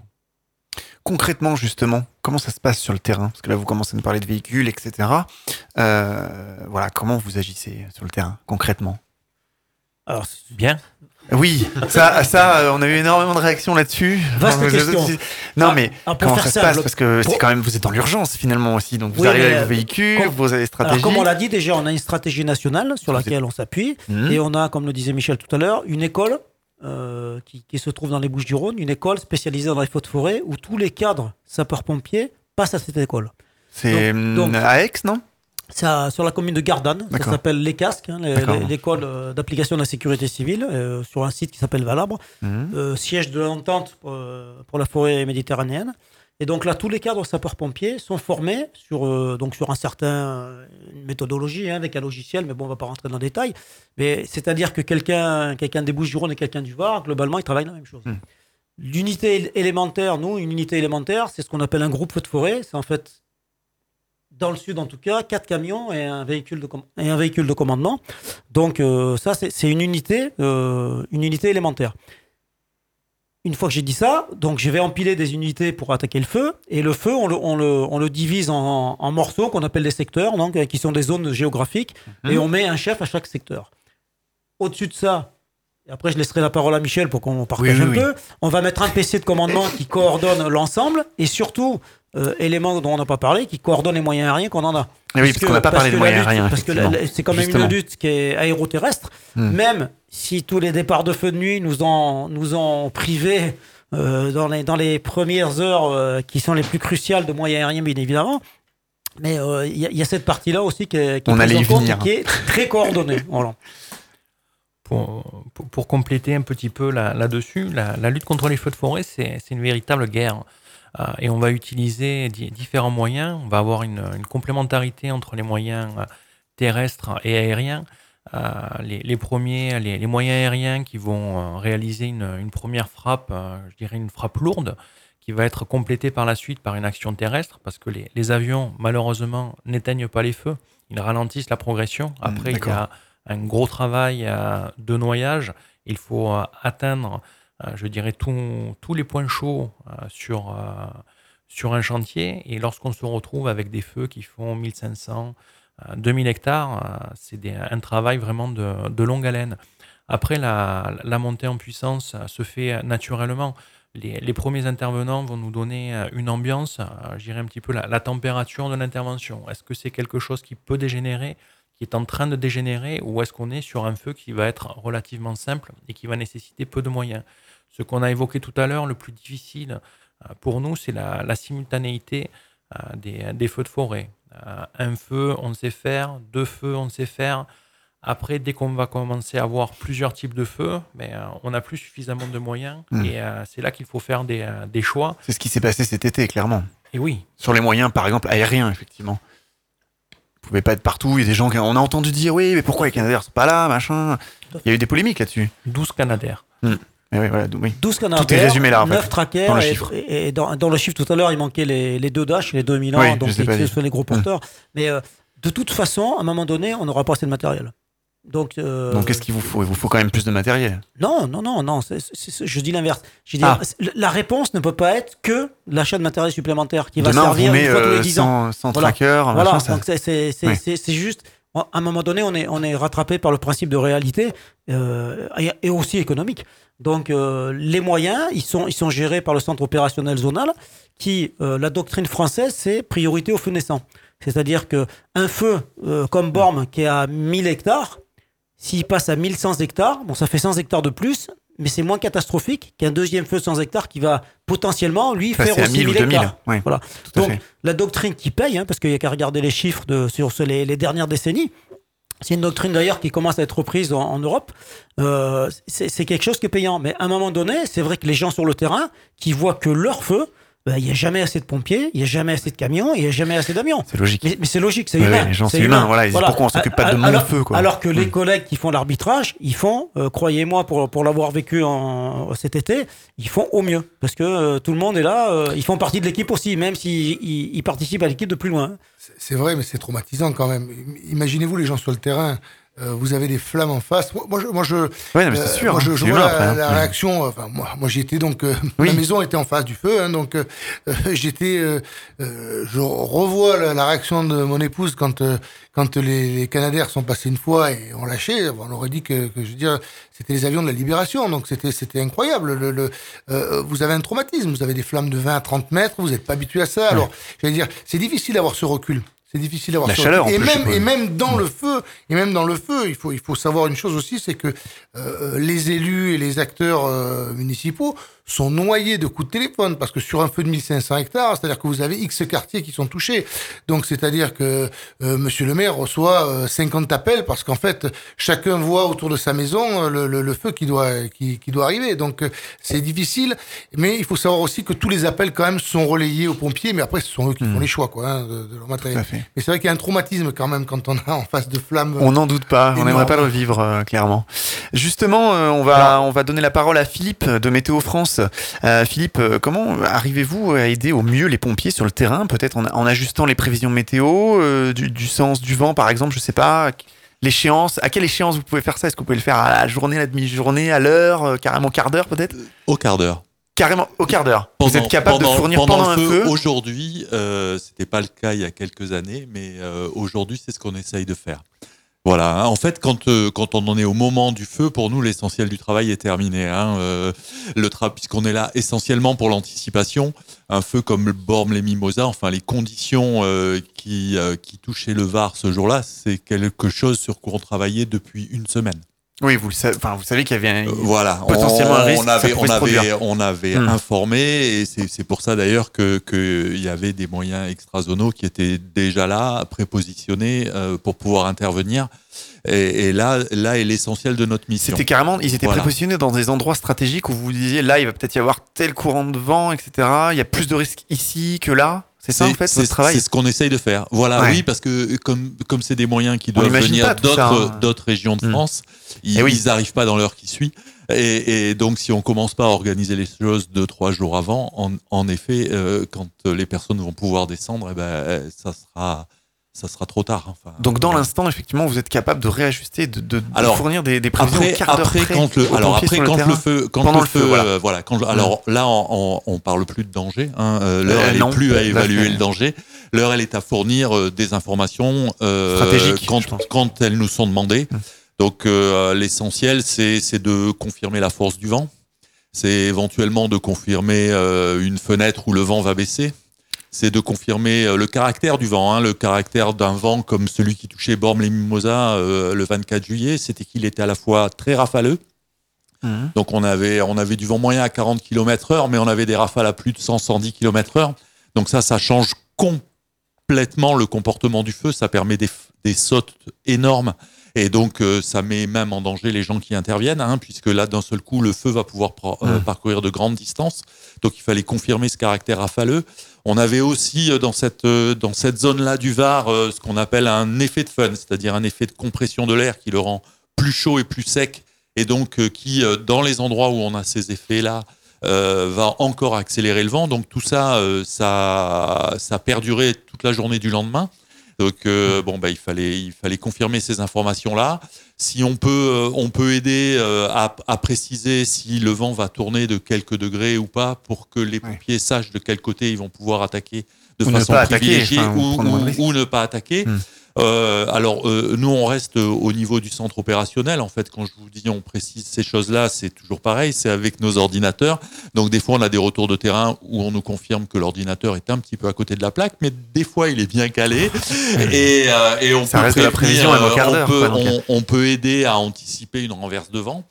Euh, et, Ah puis, euh, et puis, on peut Ouais. éventuellement donner les informations avant que les Canadaires interviennent pour qu'ils choisissent un côté privilégié du feu sur lequel répandre leurs produits pour pouvoir être en- dans la meilleure complémentarité possible avec les moyens, euh, les moyens terrestres. On va Chacun attaquer- choisit son côté du feu. Merci. Merci. Voilà. On va attaquer cette euh, Super dernière partie euh, dans quelques minutes, hein, le jour d'après, l'après-incendie. Mais avant de faire une pause musicale et, et donc euh, terminer cette émission, j'ai une petite question là pour le, le, le- le S10. Alors, l'ensemble euh, des moyens aériens n'ont pas pu euh, vraiment être mis en place euh, cet été, faute de, de pouvoir déployer euh, l'ensemble euh, des avions, puisque quelques appareils étaient apparemment, et ça vous allez nous, nous le confirmer, euh, cloués au sol, faute de bah, tout simplement de, de, de- maintenance, de pièces mécaniques pour les, pour les remplacer. Alors, Ah. est-ce que c'est vrai? Est-ce que c'est de l'info? Ou Oui, on a entendu, c'est vrai. Il y a quelques jours, le, le- le- chef de l'État a promis justement des moyens supplémentaires pour l'achat de nouveaux appareils. Est-ce que vous y croyez, sincèrement, oui ou non? Alors, la, la Alors, com- euh, Vas-y, vas-y. pardon, pardon. Question euh, live. Allez-y, les, les, les deux Michel euh, du 10, 83 et 13. La- le, le renouvellement de, de la flotte est, est prévu et quelque chose qui est, qui est déjà validé, donc on a des, des garanties là-dessus, il n'y a pas de- d'inquiétude à, à avoir. Euh, les, euh, on a une flotte qui est, qui est vieillissante, mais qui, est, qui malgré tout est, est fiable. Après, en termes de nombre, euh, ce, qu'il faut savoir quand on parle de, de 21 avions, on va dire les, les plus, les plus petits, c'est que les, les Canadaires, euh, qui sont, qui sont 12 euh, vont être efficaces quand ils vont être entre 3 et 4. Euh, on ne peut pas avoir euh, un ou deux en isolé. Euh, Ce sont des, euh, des, des avions qui travaillent à l'eau et euh, le- leur efficacité est une efficacité qui est essentiellement euh, mécanique. C'est une pose euh, de, de, euh, euh, simultanés d'eau, 6000 litres, qui vont être largués très très rapidement avec des, des norias quand on est dans, dans, nos zones à proximité de, de, la mer sur des norias qui sont inférieurs à, à, 5 minutes. Donc on, a un effet de, de masse et, de rapidité qui est, très important. Les, avions qui sont chargés au retardant, donc les trackers ou, les Dash, eux, ont besoin de se poser, de faire un complément de, de, ce produit retardant et on est de, l'ordre de Noria de, de 20 à 25 minutes. Donc c'est des actions qui sont très différentes. On va être sur de, de l'anticipation et sur une stratégie euh, qui va être autre.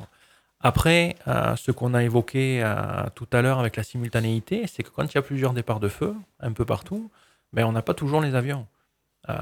quand on est en hiver, ou là au mois d'octobre, où on n'a pas toujours des avions, on a quand même des feux.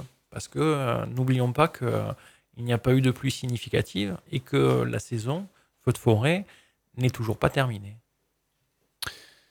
Oui, des précisions peut-être euh, Alors, Votre Michel du 1083 juste, un, juste un paramètre, que, bien évidemment, comme je disais tout à l'heure, c'est la zone qui, gère les avions. Mhm. Euh, juste pour signaler deux paramètres qui sont importants, c'est que un, avion qui vole est limité par deux choses, c'est l'amplitude horaire du pilote et l'amplitude horaire de l'avion. C'est-à-dire qu'un pilote, il peut pas euh, voler plus de X heures par jour mhm. avec X largage, et qu'un avion, c'est dans l'aéronautique, ils ont des visites qui sont euh, toutes, les, toutes les X heures, et que ça, il n'y a pas de dérogation possible. Hmm. Donc effectivement, il y a des entretiens à faire, mais les entretiens sont réglementaires. Et l'avion n'a pas le droit de décoller s'il n'est pas vert sur le paramètre pilote et le paramètre avion. Donc ça, ça aussi, c'est une gestion. Et puis, euh, il, faut, il faut le temps de, de faire le, la maintenance des avions. Et vous confirmez donc qu'il n'y a pas de problème de budget actuellement? Ah, euh, je, je, je suis pas ministre des Finances, donc euh, je, je rejoins l'avis de mon collègue en disant que j'ai pas de j'ai pas de, de raison de pas croire les annonces d'achat des de, de, commandes des Dash qui ont été faites. Mais effectivement, parce qu'on avait entendu dire que le fabricant ne faisait plus, Canadair, tout ça. Alors non, ça c'est quoi tout ça C'est la, chaîne des Canadair qui, qui a été rachetée par un industriel nord-américain, et donc où il faut une certaine quantité pour relancer la chaîne. Là, les commandes et les avions dont on parle, c'est des avions gros porteurs, les Dash. D'accord. Ah, parce qu'il faut savoir que le Tracker, qui est un avion euh, qui, est, très ancien, va être euh, globalement, euh, ne sera plus volant aux alentours de 2020. Donc, dire demain quoi. C'est-à-dire, c'est-à-dire en, termes d'anticipation demain, et que effectivement la sécurité civile actuellement réfléchit sur un autre format de la flotte aérienne, avec des contraintes bien évidemment de budget, de commandes et de, de commandes aux industriels. Vous écoutez Faut qu'on en parle sur votre radio, ne bougez pas, on revient dans quelques secondes.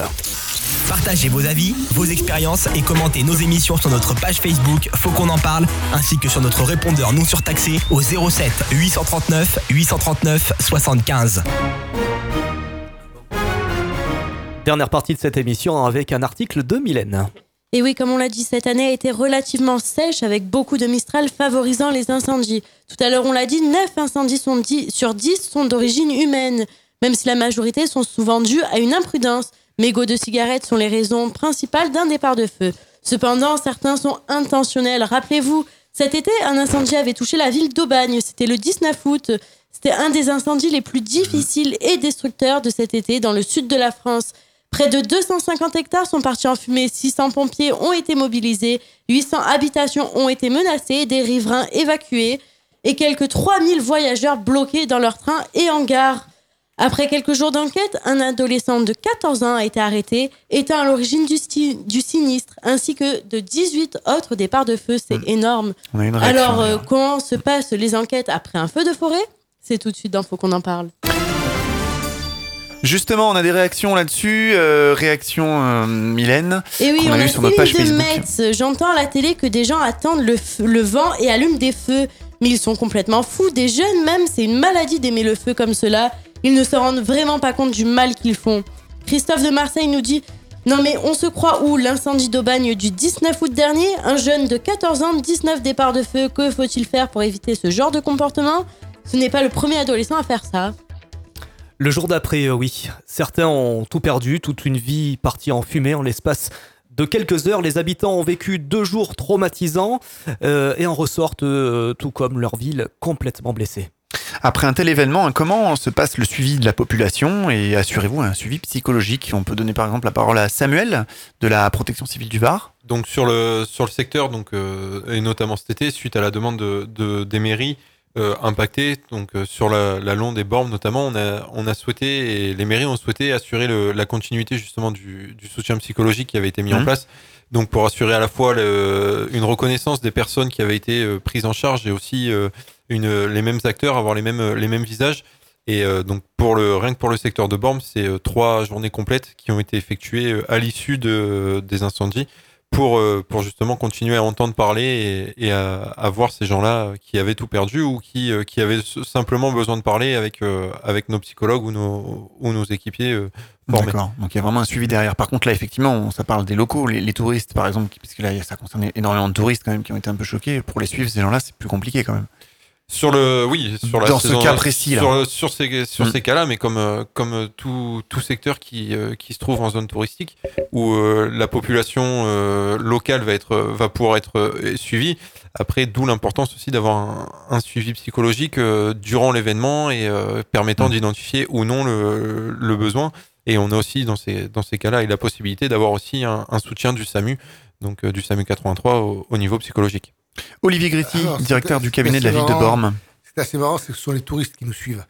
C'est-à-dire que Ah. vous prenez l'exemple de, de la page Facebook de la ville, euh, donc euh, on avait 8000 followers avant les feux, on en a 12 000 et qui sont restés. Donc euh, 4000 de plus et qui sont restés, qui nous suivent, qui nous envoient des messages et en fait qui, euh, qui sont auprès de nous. Alors nous, on a, on a essayé un petit peu au niveau municipal de, en fait, de dialoguer. Donc tout simplement en organisant des réunions en, en tenant euh, informé notre population de, des actions que l'on faisait. Parce que depuis les incendies, euh, ce qu'on ne dit pas, c'est qu'il y a eu énormément de réunions auxquelles la commune, les pompiers, tout le monde a participé. Donc euh, nous, on a fait une grande réunion publique, on avait plus de 500 personnes qui sont venues, donc euh, avec énormément d'intervenants. Donc on avait, je crois, une vingtaine d'intervenants, dont la DTM, dont le SDIS, dont Monsieur le Gigant qui était là. Donc pour expliquer aux gens, pour leur expliquer comment c'est passé, comment est-ce qu'on met en place les choses, comment est-ce qu'on les alerte, comment est-ce qu'on les informe, comment euh, euh, pour pour pour les rassurer en fait et pour euh, qu'ils aient vraiment l'impression que si quelque chose se redéclenche, on, on est là et que, et Mm. que ça va et qu'on a la situation en main. Voilà. Très bien. Souvent, on- on- tout à l'heure, on en a parlé hein, de ça. Souvent, effectivement, après les incendies, une enquête est ouverte. Est-ce qu'on réussit à, à trouver un peu l'origine de l'incendie? Dans combien de pourcents des cas? Et, parce qu'on parlait pyromane, etc. Mais Enfin, pour Borm, c'est toujours en cours pour l'instant. ah, voilà, vraiment. Donc, mais en général, c'est très compliqué. On l'a dit tout à l'heure, non? De trouver euh, l'origine. Alors, l'origine, on, on trouvera rapidement. C'est soit c'est naturel, soit c'est humain. Mhm. Donc là-dessus, ça, ça ira vite. Oui. Le plus difficile, ce sera de trouver euh, l'auteur. Euh, parce qu'en fonction de, de la zone, euh, s'il y a une, une grosse montée en température au niveau du départ de feu, ben, malheureusement, tous les indices vont être détruits. C'est quoi comme type d'indice, justement, que vous pouvez retrouver? Des, des mises à feu, des, des produits, des accélérants, des, euh, des, choses comme ça que le- les pyromanes peuvent, peuvent utiliser. Euh, et s'il n'y a qu'un seul départ de feu, mais c'est très très compliqué d'arriver à, à trouver un mode opératoire et euh, de, de pouvoir euh, procéder à, à une enquête qui, qui puisse aboutir à une arrestation. Donc au final, c'est peut-être plus, oui, c'est peut-être plus simple de trouver, euh, j'allais dire, euh, si c'est volontaire involontaire, non? Mais involontaire, si on, on peut, on peut trouver. Après, euh, c'est souvent des, sur, sur des travaux, on arrivera facilement à remonter. Le mégot, on sait que ce sera un mégot, mais quand, on regarde le nombre de mégots qu'on peut retrouver sur les, les bords d'autoroute, bon, euh, il y aurait de grosses enquêtes pour trouver les, les ADN de multiples et variés. Euh, et c'est beaucoup plus beaucoup plus compliqué. Par contre, quand on est euh, vraiment sur une zone avec une, une forte pression incendiaire, le, le travail pluridisciplinaire euh, des, des, des forces de l'ordre, donc police ou gendarmerie, de l'agent de l'ONF et, et du sapeur-pompier qui constituent la- les cellules Vulcain et recherche des causes des circonstances d'incendie, permettent véritablement d'aboutir à. Alors, sur, sur un pourcentage exact, on ne peut pas, on peut pas le Mm. donner parce qu'il y a, il y a toujours des, des enquêtes qui sont, qui sont en cours, mais quand on a une très long quand même, alors. euh, Il faut des mois et des mois mais su- sur Istres, euh, nous avons, pro- nous avons pu aboutir cette année, mais c'est euh, trois ans, euh, trois ans de répétition Ah oui. Donc là, par exemple, clairement, ça a été très vite pour euh, le feu d'Aubagne, le fameux jeune de 14 ans, Oui. dont beaucoup d'auditeurs nous ont parlé. Oui. Donc, euh, qui a allumé quand même 18, 19 feux, c'est ça? 19. Donc là, vous l'avez trouvé très rapidement. 19 feux, ouais. Ouais, effectivement. C'était intéressant ce que Oui. vous disiez tout à l'heure au niveau des zones, euh, euh, que les feux partaient souvent sur les zones périurbaines. Mhm. Vous savez, euh, les incendiaires, je ne crois pas qu'ils montent au milieu de la forêt, au milieu des broussailles, ils passent des kilomètres. Ben non, parce qu'après, pour voilà. repartir, c'est un peu compliqué, quoi. Ils ont repartir, peut-être c'est pas envie de se faire brûler, ouais. Donc, c'est, euh, ce n'est, voilà, ce- les incendiaires aussi mettent en zone périurbaine, pas très loin des chemins. C'est là qu'ils commencent à mettre le feu. hein, donc, euh. Mylène, quelques réactions? Et oui, c'est Isabelle de Toulon qui nous dit Pour moi, aucun doute, le réchauffement climatique en marche va nous provoquer de plus en plus d'événements de ce genre. Il n'y a qu'à voir l'automne que nous subissons actuellement et la sécheresse. Cela fait des mois, au moins 6 maintenant, qu'il n'y a pas plu dans notre région. Sylviano de Corté nous dit Quand j'entends Trump qui remet en cause le réchauffement climatique et relance le charbon, je suis dégoûté. Où va-t-on? Il ne pense même pas aux générations suivantes qui seront sur notre planète, qui est la seule habitable pour nous, êtres humains, à ce jour. Yann de Brest, euh, quant à lui, nous dit Pour moi, c'est clair, le réchauffement climatique est bien présent. Nous, ici en Bretagne, nous voyons aussi des changements, des phénomènes de plus en plus violents. Il faut vraiment que les gens se réveillent, car aujourd'hui, on ne fait que très peu de choses pour l'environnement à cause du lobbying permanent de certains. Toujours pour l'argent, l'argent, ce qui perdra l'humanité. Vous aimez notre émission? Faites un don sur notre site fautquonenparle.fr pour soutenir l'association Sun Media Productions.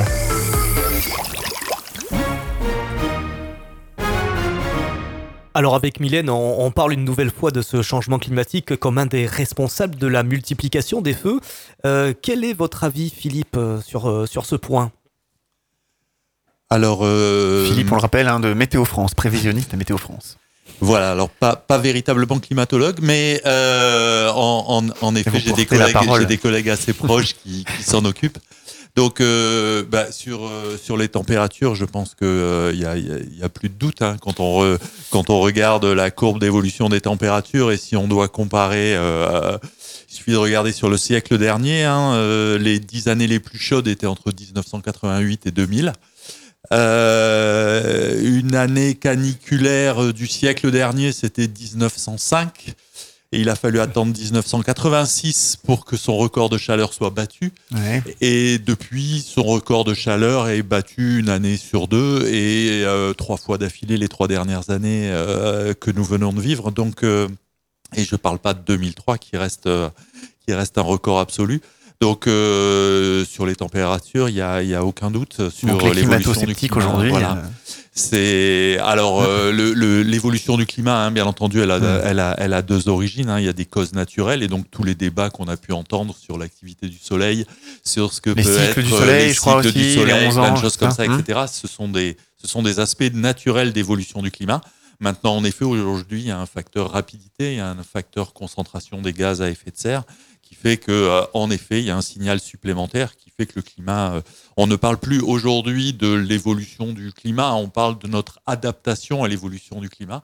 D'ailleurs, c'est Mm. un sujet qui échappe totalement maintenant à, à la météorologie, puisque euh, on, on- on fait comme pour les, les- les autres domaines, hein, on fournit nos données, et vous avez aujourd'hui beaucoup d'instituts qui sont euh, largement au-delà euh, des aspects météorologiques et qui travaillent sur l'adaptation de nos sociétés à l'évolution du climat. Ouais, donc aujourd'hui, c'est incontestable. Donc il risque d'y avoir de plus en plus d'événements comme ça. Clairement. Euh, euh, oui, alors au niveau du feu, euh, bah, qui est qui est plus de feu ou pas, hein, c'est ce qu'on disait, c'est un facteur qui qui n'obéit pas qu'aux règles naturelles. On a on a un indicateur de feu euh, météorologique que vous pouvez retrouver d'ailleurs, puisque euh, aujourd'hui nos modèles météorologiques ont fait énormément de, pro- euh, de progrès, nos modèles climatiques aussi, et on est en mesure de fournir euh, avec euh, des grilles euh, de résolution de l'ordre de 8 km, ce qui n'était pas le cas il y a encore 4-5 ans, puisqu'on était, on était au-delà des 50 km de précision. Des, des produits qui aujourd'hui permettent de décrire les évolutions du climat ou des paramètres du climat euh, à l'échelle régionale. Parce que 8 km, effectivement, c'est très précis. oui, ça permet, ça permet de voir apparaître euh, des, des, des zones. ben là, j'ai sous j'ai sous les yeux une carte justement euh, que j'ai ramenée pour, euh, pour ce soir et, et pour la partager avec vous, qui est une carte de ce que euh, on a comme produit de synthèse pour l'indice de feu météorologique. Donc l'indice de feu météorologique, c'est c'est le c'est un, le- un paramètre euh, synthétique qui prend en Mhm. compte ce dont on parlait tout à l'heure, Oui, c'est-à-dire hein. l'état Mhm. de sécheresse des végétaux, la température, l'humidité de l'air et, euh, et le vent. Et euh, quand on applique euh, les, évolutions prévues de ces paramètres, eh bien, on voit que euh, dans les années de référence qui sont les, les 30 dernières années, on a un nombre de, jours d'indices de, feu météorologique de, niveau sévère, c'est-à-dire où on commence à avoir un, danger de feu naturel assez important, qui est de l'ordre de 8 dans les plaines de l'Est du Var, qui est de l'ordre de 20 autour de l'étang de Berre, euh, qui est de l'ordre de 12 dans les plaines de l'Aude, hein, pour, pour vous donner, et puis pas de signal du tout euh, dès qu'on sort euh, du pourtour méditerranéen. Si on se projette euh, dans les années 2080, eh bien, on passe euh, dans le Roussillon et les plaines de l'Aude à un nombre de jours de danger sévère qui serait de l'ordre de 62. Ah oui, en effet. On passe à 54 sur le pourtour de l'étang de Berre. On passe à 48 dans l'est du Var. Hein, on est à peu près sur le même ordre de grandeur au niveau de la Corse. Et puis euh, les niveaux de danger qu'on rencontre euh, aujourd'hui dans les Bouches-du-Rhône, eh bien, euh, sont de même niveau tout le long de la vallée du Rhône, jusque dans la région lyonnaise. Et on voit apparaître des niveaux de danger qui sont de l'ordre de grandeur de ce qu'on a à l'heure actuelle dans l'est du Var, jusqu'en Bretagne Sud. Donc effectivement, oui, euh, clairement, ne va-t-on pas vers un climat d'Afrique du Nord en Méditerranée et un climat provençal à Lyon? Non, mais vous parlez de la vallée du Rhône, euh, ça, Non, ça alors- vous fait rire, mais en fait, euh, c'est Non, non, mais là, dramatique. là, il faut. Mais elle a des périodes de sécheresse comme ça. Alors, c'est là, Maroc, c'est là là. justement qu'il faut faire attention à ce qu'on manipule. Parce que là, les chiffres que je vous donne, ce sont euh, des chiffres de grandeur météorologique. Mhm. Euh, donc, ce sont des chiffres qui sont complètement virtuels, c'est-à-dire qu'ils ne s'appliquent pas aux espèces de végétaux qui existent à l'heure actuelle dans ces régions-là, Mhm. et ils ne s'appliquent pas à un, un état du sol ou. euh, Oui, on va pas avoir un à- certain type de sol et d'un seul coup des oliviers partout à Lyon, quoi. C'est- C'est ça, exactement. Donc, il va falloir voir la façon dont euh, la nature s'adapte, dont le relief va modifier ce signal-là, etc., pour pouvoir véritablement parler de l'évolution du climat. Donc, il ne faut pas manipuler ces chiffres-là de façon Mm. trop hâtive. Voilà. Mais euh, indépendamment de ça, en effet, aujourd'hui, et c'est à la disposition de tout le monde, donc il y a, il y a un, un portail Oui, qui est mis en site, place. euh, Hmm alors, ça s'appelle DRIAS, D-R-I-A-S, hein, Mhm. et euh, donc c'est euh, sur les évolutions du climat, et c'est mis en place par le ministère de l'Environnement. Et vous avez dessus toutes les évolutions régionales de chiffres aussi variés que la température, le vent, les Il y précipitations. a 8 km de précision. Et avec, euh, alors, pas 8 km de Hmm. précision, mais une résolution de 8 km, ce qui permet d'avoir déjà euh, un- une visualisation assez intéressante. Alors, il nous reste quelques minutes. J'aimerais bien qu'on termine cette émission en parlant euh, tourisme. Euh, après un incident pareil comme à, à Bormes-les-Mimosas, je rappelle que ce soir, nous avons le directeur de cabinet de la mairie de Bormes, Olivier euh, Gritti. Euh, vous comptez, comment vous, vous comptez redonner euh, de toute la splendeur de carte postale à, à- à votre ville et comment ne pas subir une baisse de fréquentation l'été prochain? On l'a dit tout à l'heure, tout n'a pas brûlé. La splendeur de la ville, elle est, Elle est déjà là. restée. Euh, alors, on va dire fort heureusement, euh, les zones qui ont brûlé sont pas les zones principalement touristiques. Donc, ce sont dans les massifs forestiers. J'allais dire que il y a vraiment une route qui est fréquentée euh, sur- en allant vers le fort de Brégançon, qui où on voit vraiment les stigmates du feu. Mais sinon, aucune plage. Le village euh, euh, médiéval n'a pas été atteint et ni ses pourtours, euh, tous les monuments historiques, euh, fort de Brégançon et autres, euh, toutes les plages. Quand vous êtes sur les plages, je crois qu'il y a une seule plage où on peut voir quelques arbres brûlés sur euh, euh, 50 mètres, c'est à Cabasson. Et, et c'est vraiment sur les 500 mètres de, de long de la plage, c'est ridicule. Donc en fait, c'est les Mimosa a images qu'on a vues à la télé, Voilà, quoi. tous ces La atouts touristiques. Alors après, il faut quand même se méfier aussi de la euh, des chaînes d'infos en continu qui veulent en faire toujours plus, qui veulent Oui. vous expliquer plus. Et en gros, on a reçu des, des- des- des dizaines, voire des centaines de coups de fil en disant pas venir, Bormes est détruite. Ah oui, non, mais c'est clairement l'image que ça donnait. On a l'impression que Bormes, il n'y avait plus rien. Alors, alors que, hein. alors que pas du tout. Bon, Non. est une commune de 9300 hectares. Nous Il y sommes allés, hein, 1500, pour tourner, 1500 euh, la qui, a- vidéo. euh, qui ont brûlé euh, dans un massif euh, relativement peu visible de, de la part des touristes. Donc, euh, franchement, euh, euh, vous pouvez venir en vacances à Bormes-les-Mimosas. On Hors saison. hein, hors aussi. saison, pendant la saison. euh, Tout le temps en fait, toute l'année. toute l'année. Et puis alors, euh, les, les gens, les gens qui ont subi ces incendies qui ont été évacués pourront vous dire que le charme et la qualité de l'accueil euh, des Borméennes et des Borméens. Et euh, comme l'a dit, S'il y a un le maire, problème, euh, aucin souci là-bas, un super plan communal de sauvegarde, on a Voilà. constaté l'efficacité. C'est vrai, que comme l'a dit Monsieur le maire, il est, il est très fier d'être le maire de cette commune parce qu'il y a eu énormément de solidarité et, euh, et on a aussi de la solidarité et, euh, et, et plaisir à recevoir euh, nos visiteurs euh, toute l'année. Et franchement, euh, euh, ils seront pas déçus. Voilà. Parfait, pour clôturer euh, cette émission, on a un article de Mylène avant de, de faire le tour de table et de dire au revoir à tout le monde. Il nous reste Et 5 oui, minutes. donc aujourd'hui, l'équipe de Faut qu'on en parle a décidé d'évoquer le cas de Bormes-les-Mimosas, mais c'est malheureusement pas la seule ville avoir été touchée par ces événements tragiques à ce jour. En cette année 2017, dans la zone méditerranéenne, donc comprenant 15 euh, départements allant des Alpes-Maritimes jusqu'à l'Hérault en passant par la Corse, donc vraiment l'arc méditerranéen, c'est 15 044 hectares qui ont brûlé pour 1674 incendies. C'est la Haute-Corse qui a été le plus touchée. 271 incendies ont ravagé 4295 hectares. Le Var, quant à lui, n'est pas la région la plus touchée en termes d'incendies, mais en termes de- d'hectares, c'est énorme. C'est 4186 hectares qui sont partis en fumée pour 122 feux. Même si l'été est terminé, les feux de forêt sont toujours présents. Début octobre, 10 hectares ont brûlé à Canjuers, 2000 hectares dans la région de Balagne en Haute-Corse. Hier après-midi, c'est encore 10 hectares qui sont partis en fumée à Canavaggia en Haute-Corse. Le risque d'incendie est encore très fort en cette fin d'octobre. La pluie n'est pas encore tombée, donc c'est encore très très sec. Il faut vraiment faire attention. Donc nous avons aussi une pensée pour toutes les autres villes qui ont été victimes d'incendies. On a aussi une pensée pour toutes ces familles qui ont été victimes, qui ont tout perdu, leur habitation, leurs souvenirs, leurs animaux. Une pensée aussi au Portugal qui a connu un des pires incendies de toute l'histoire, causant la mort de 62 personnes et ravageant plus de 141 000 hectares.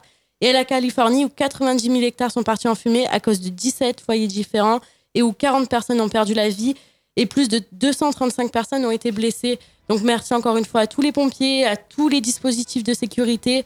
Tout le long de l'émission, tout le monde vous remercie. Donc vous avez plein d'auditeurs qui sont avec vous. Merci beaucoup. Mais on peut même pas tout, lire et tout écouter, effectivement. Merci Mylène pour ce, ce très très bel article pour clôturer ce- cette émission. Euh, merci à vous. On va Ah remercier oui, on va faire les- le tour de table. On a encore 3 minutes Évidemment.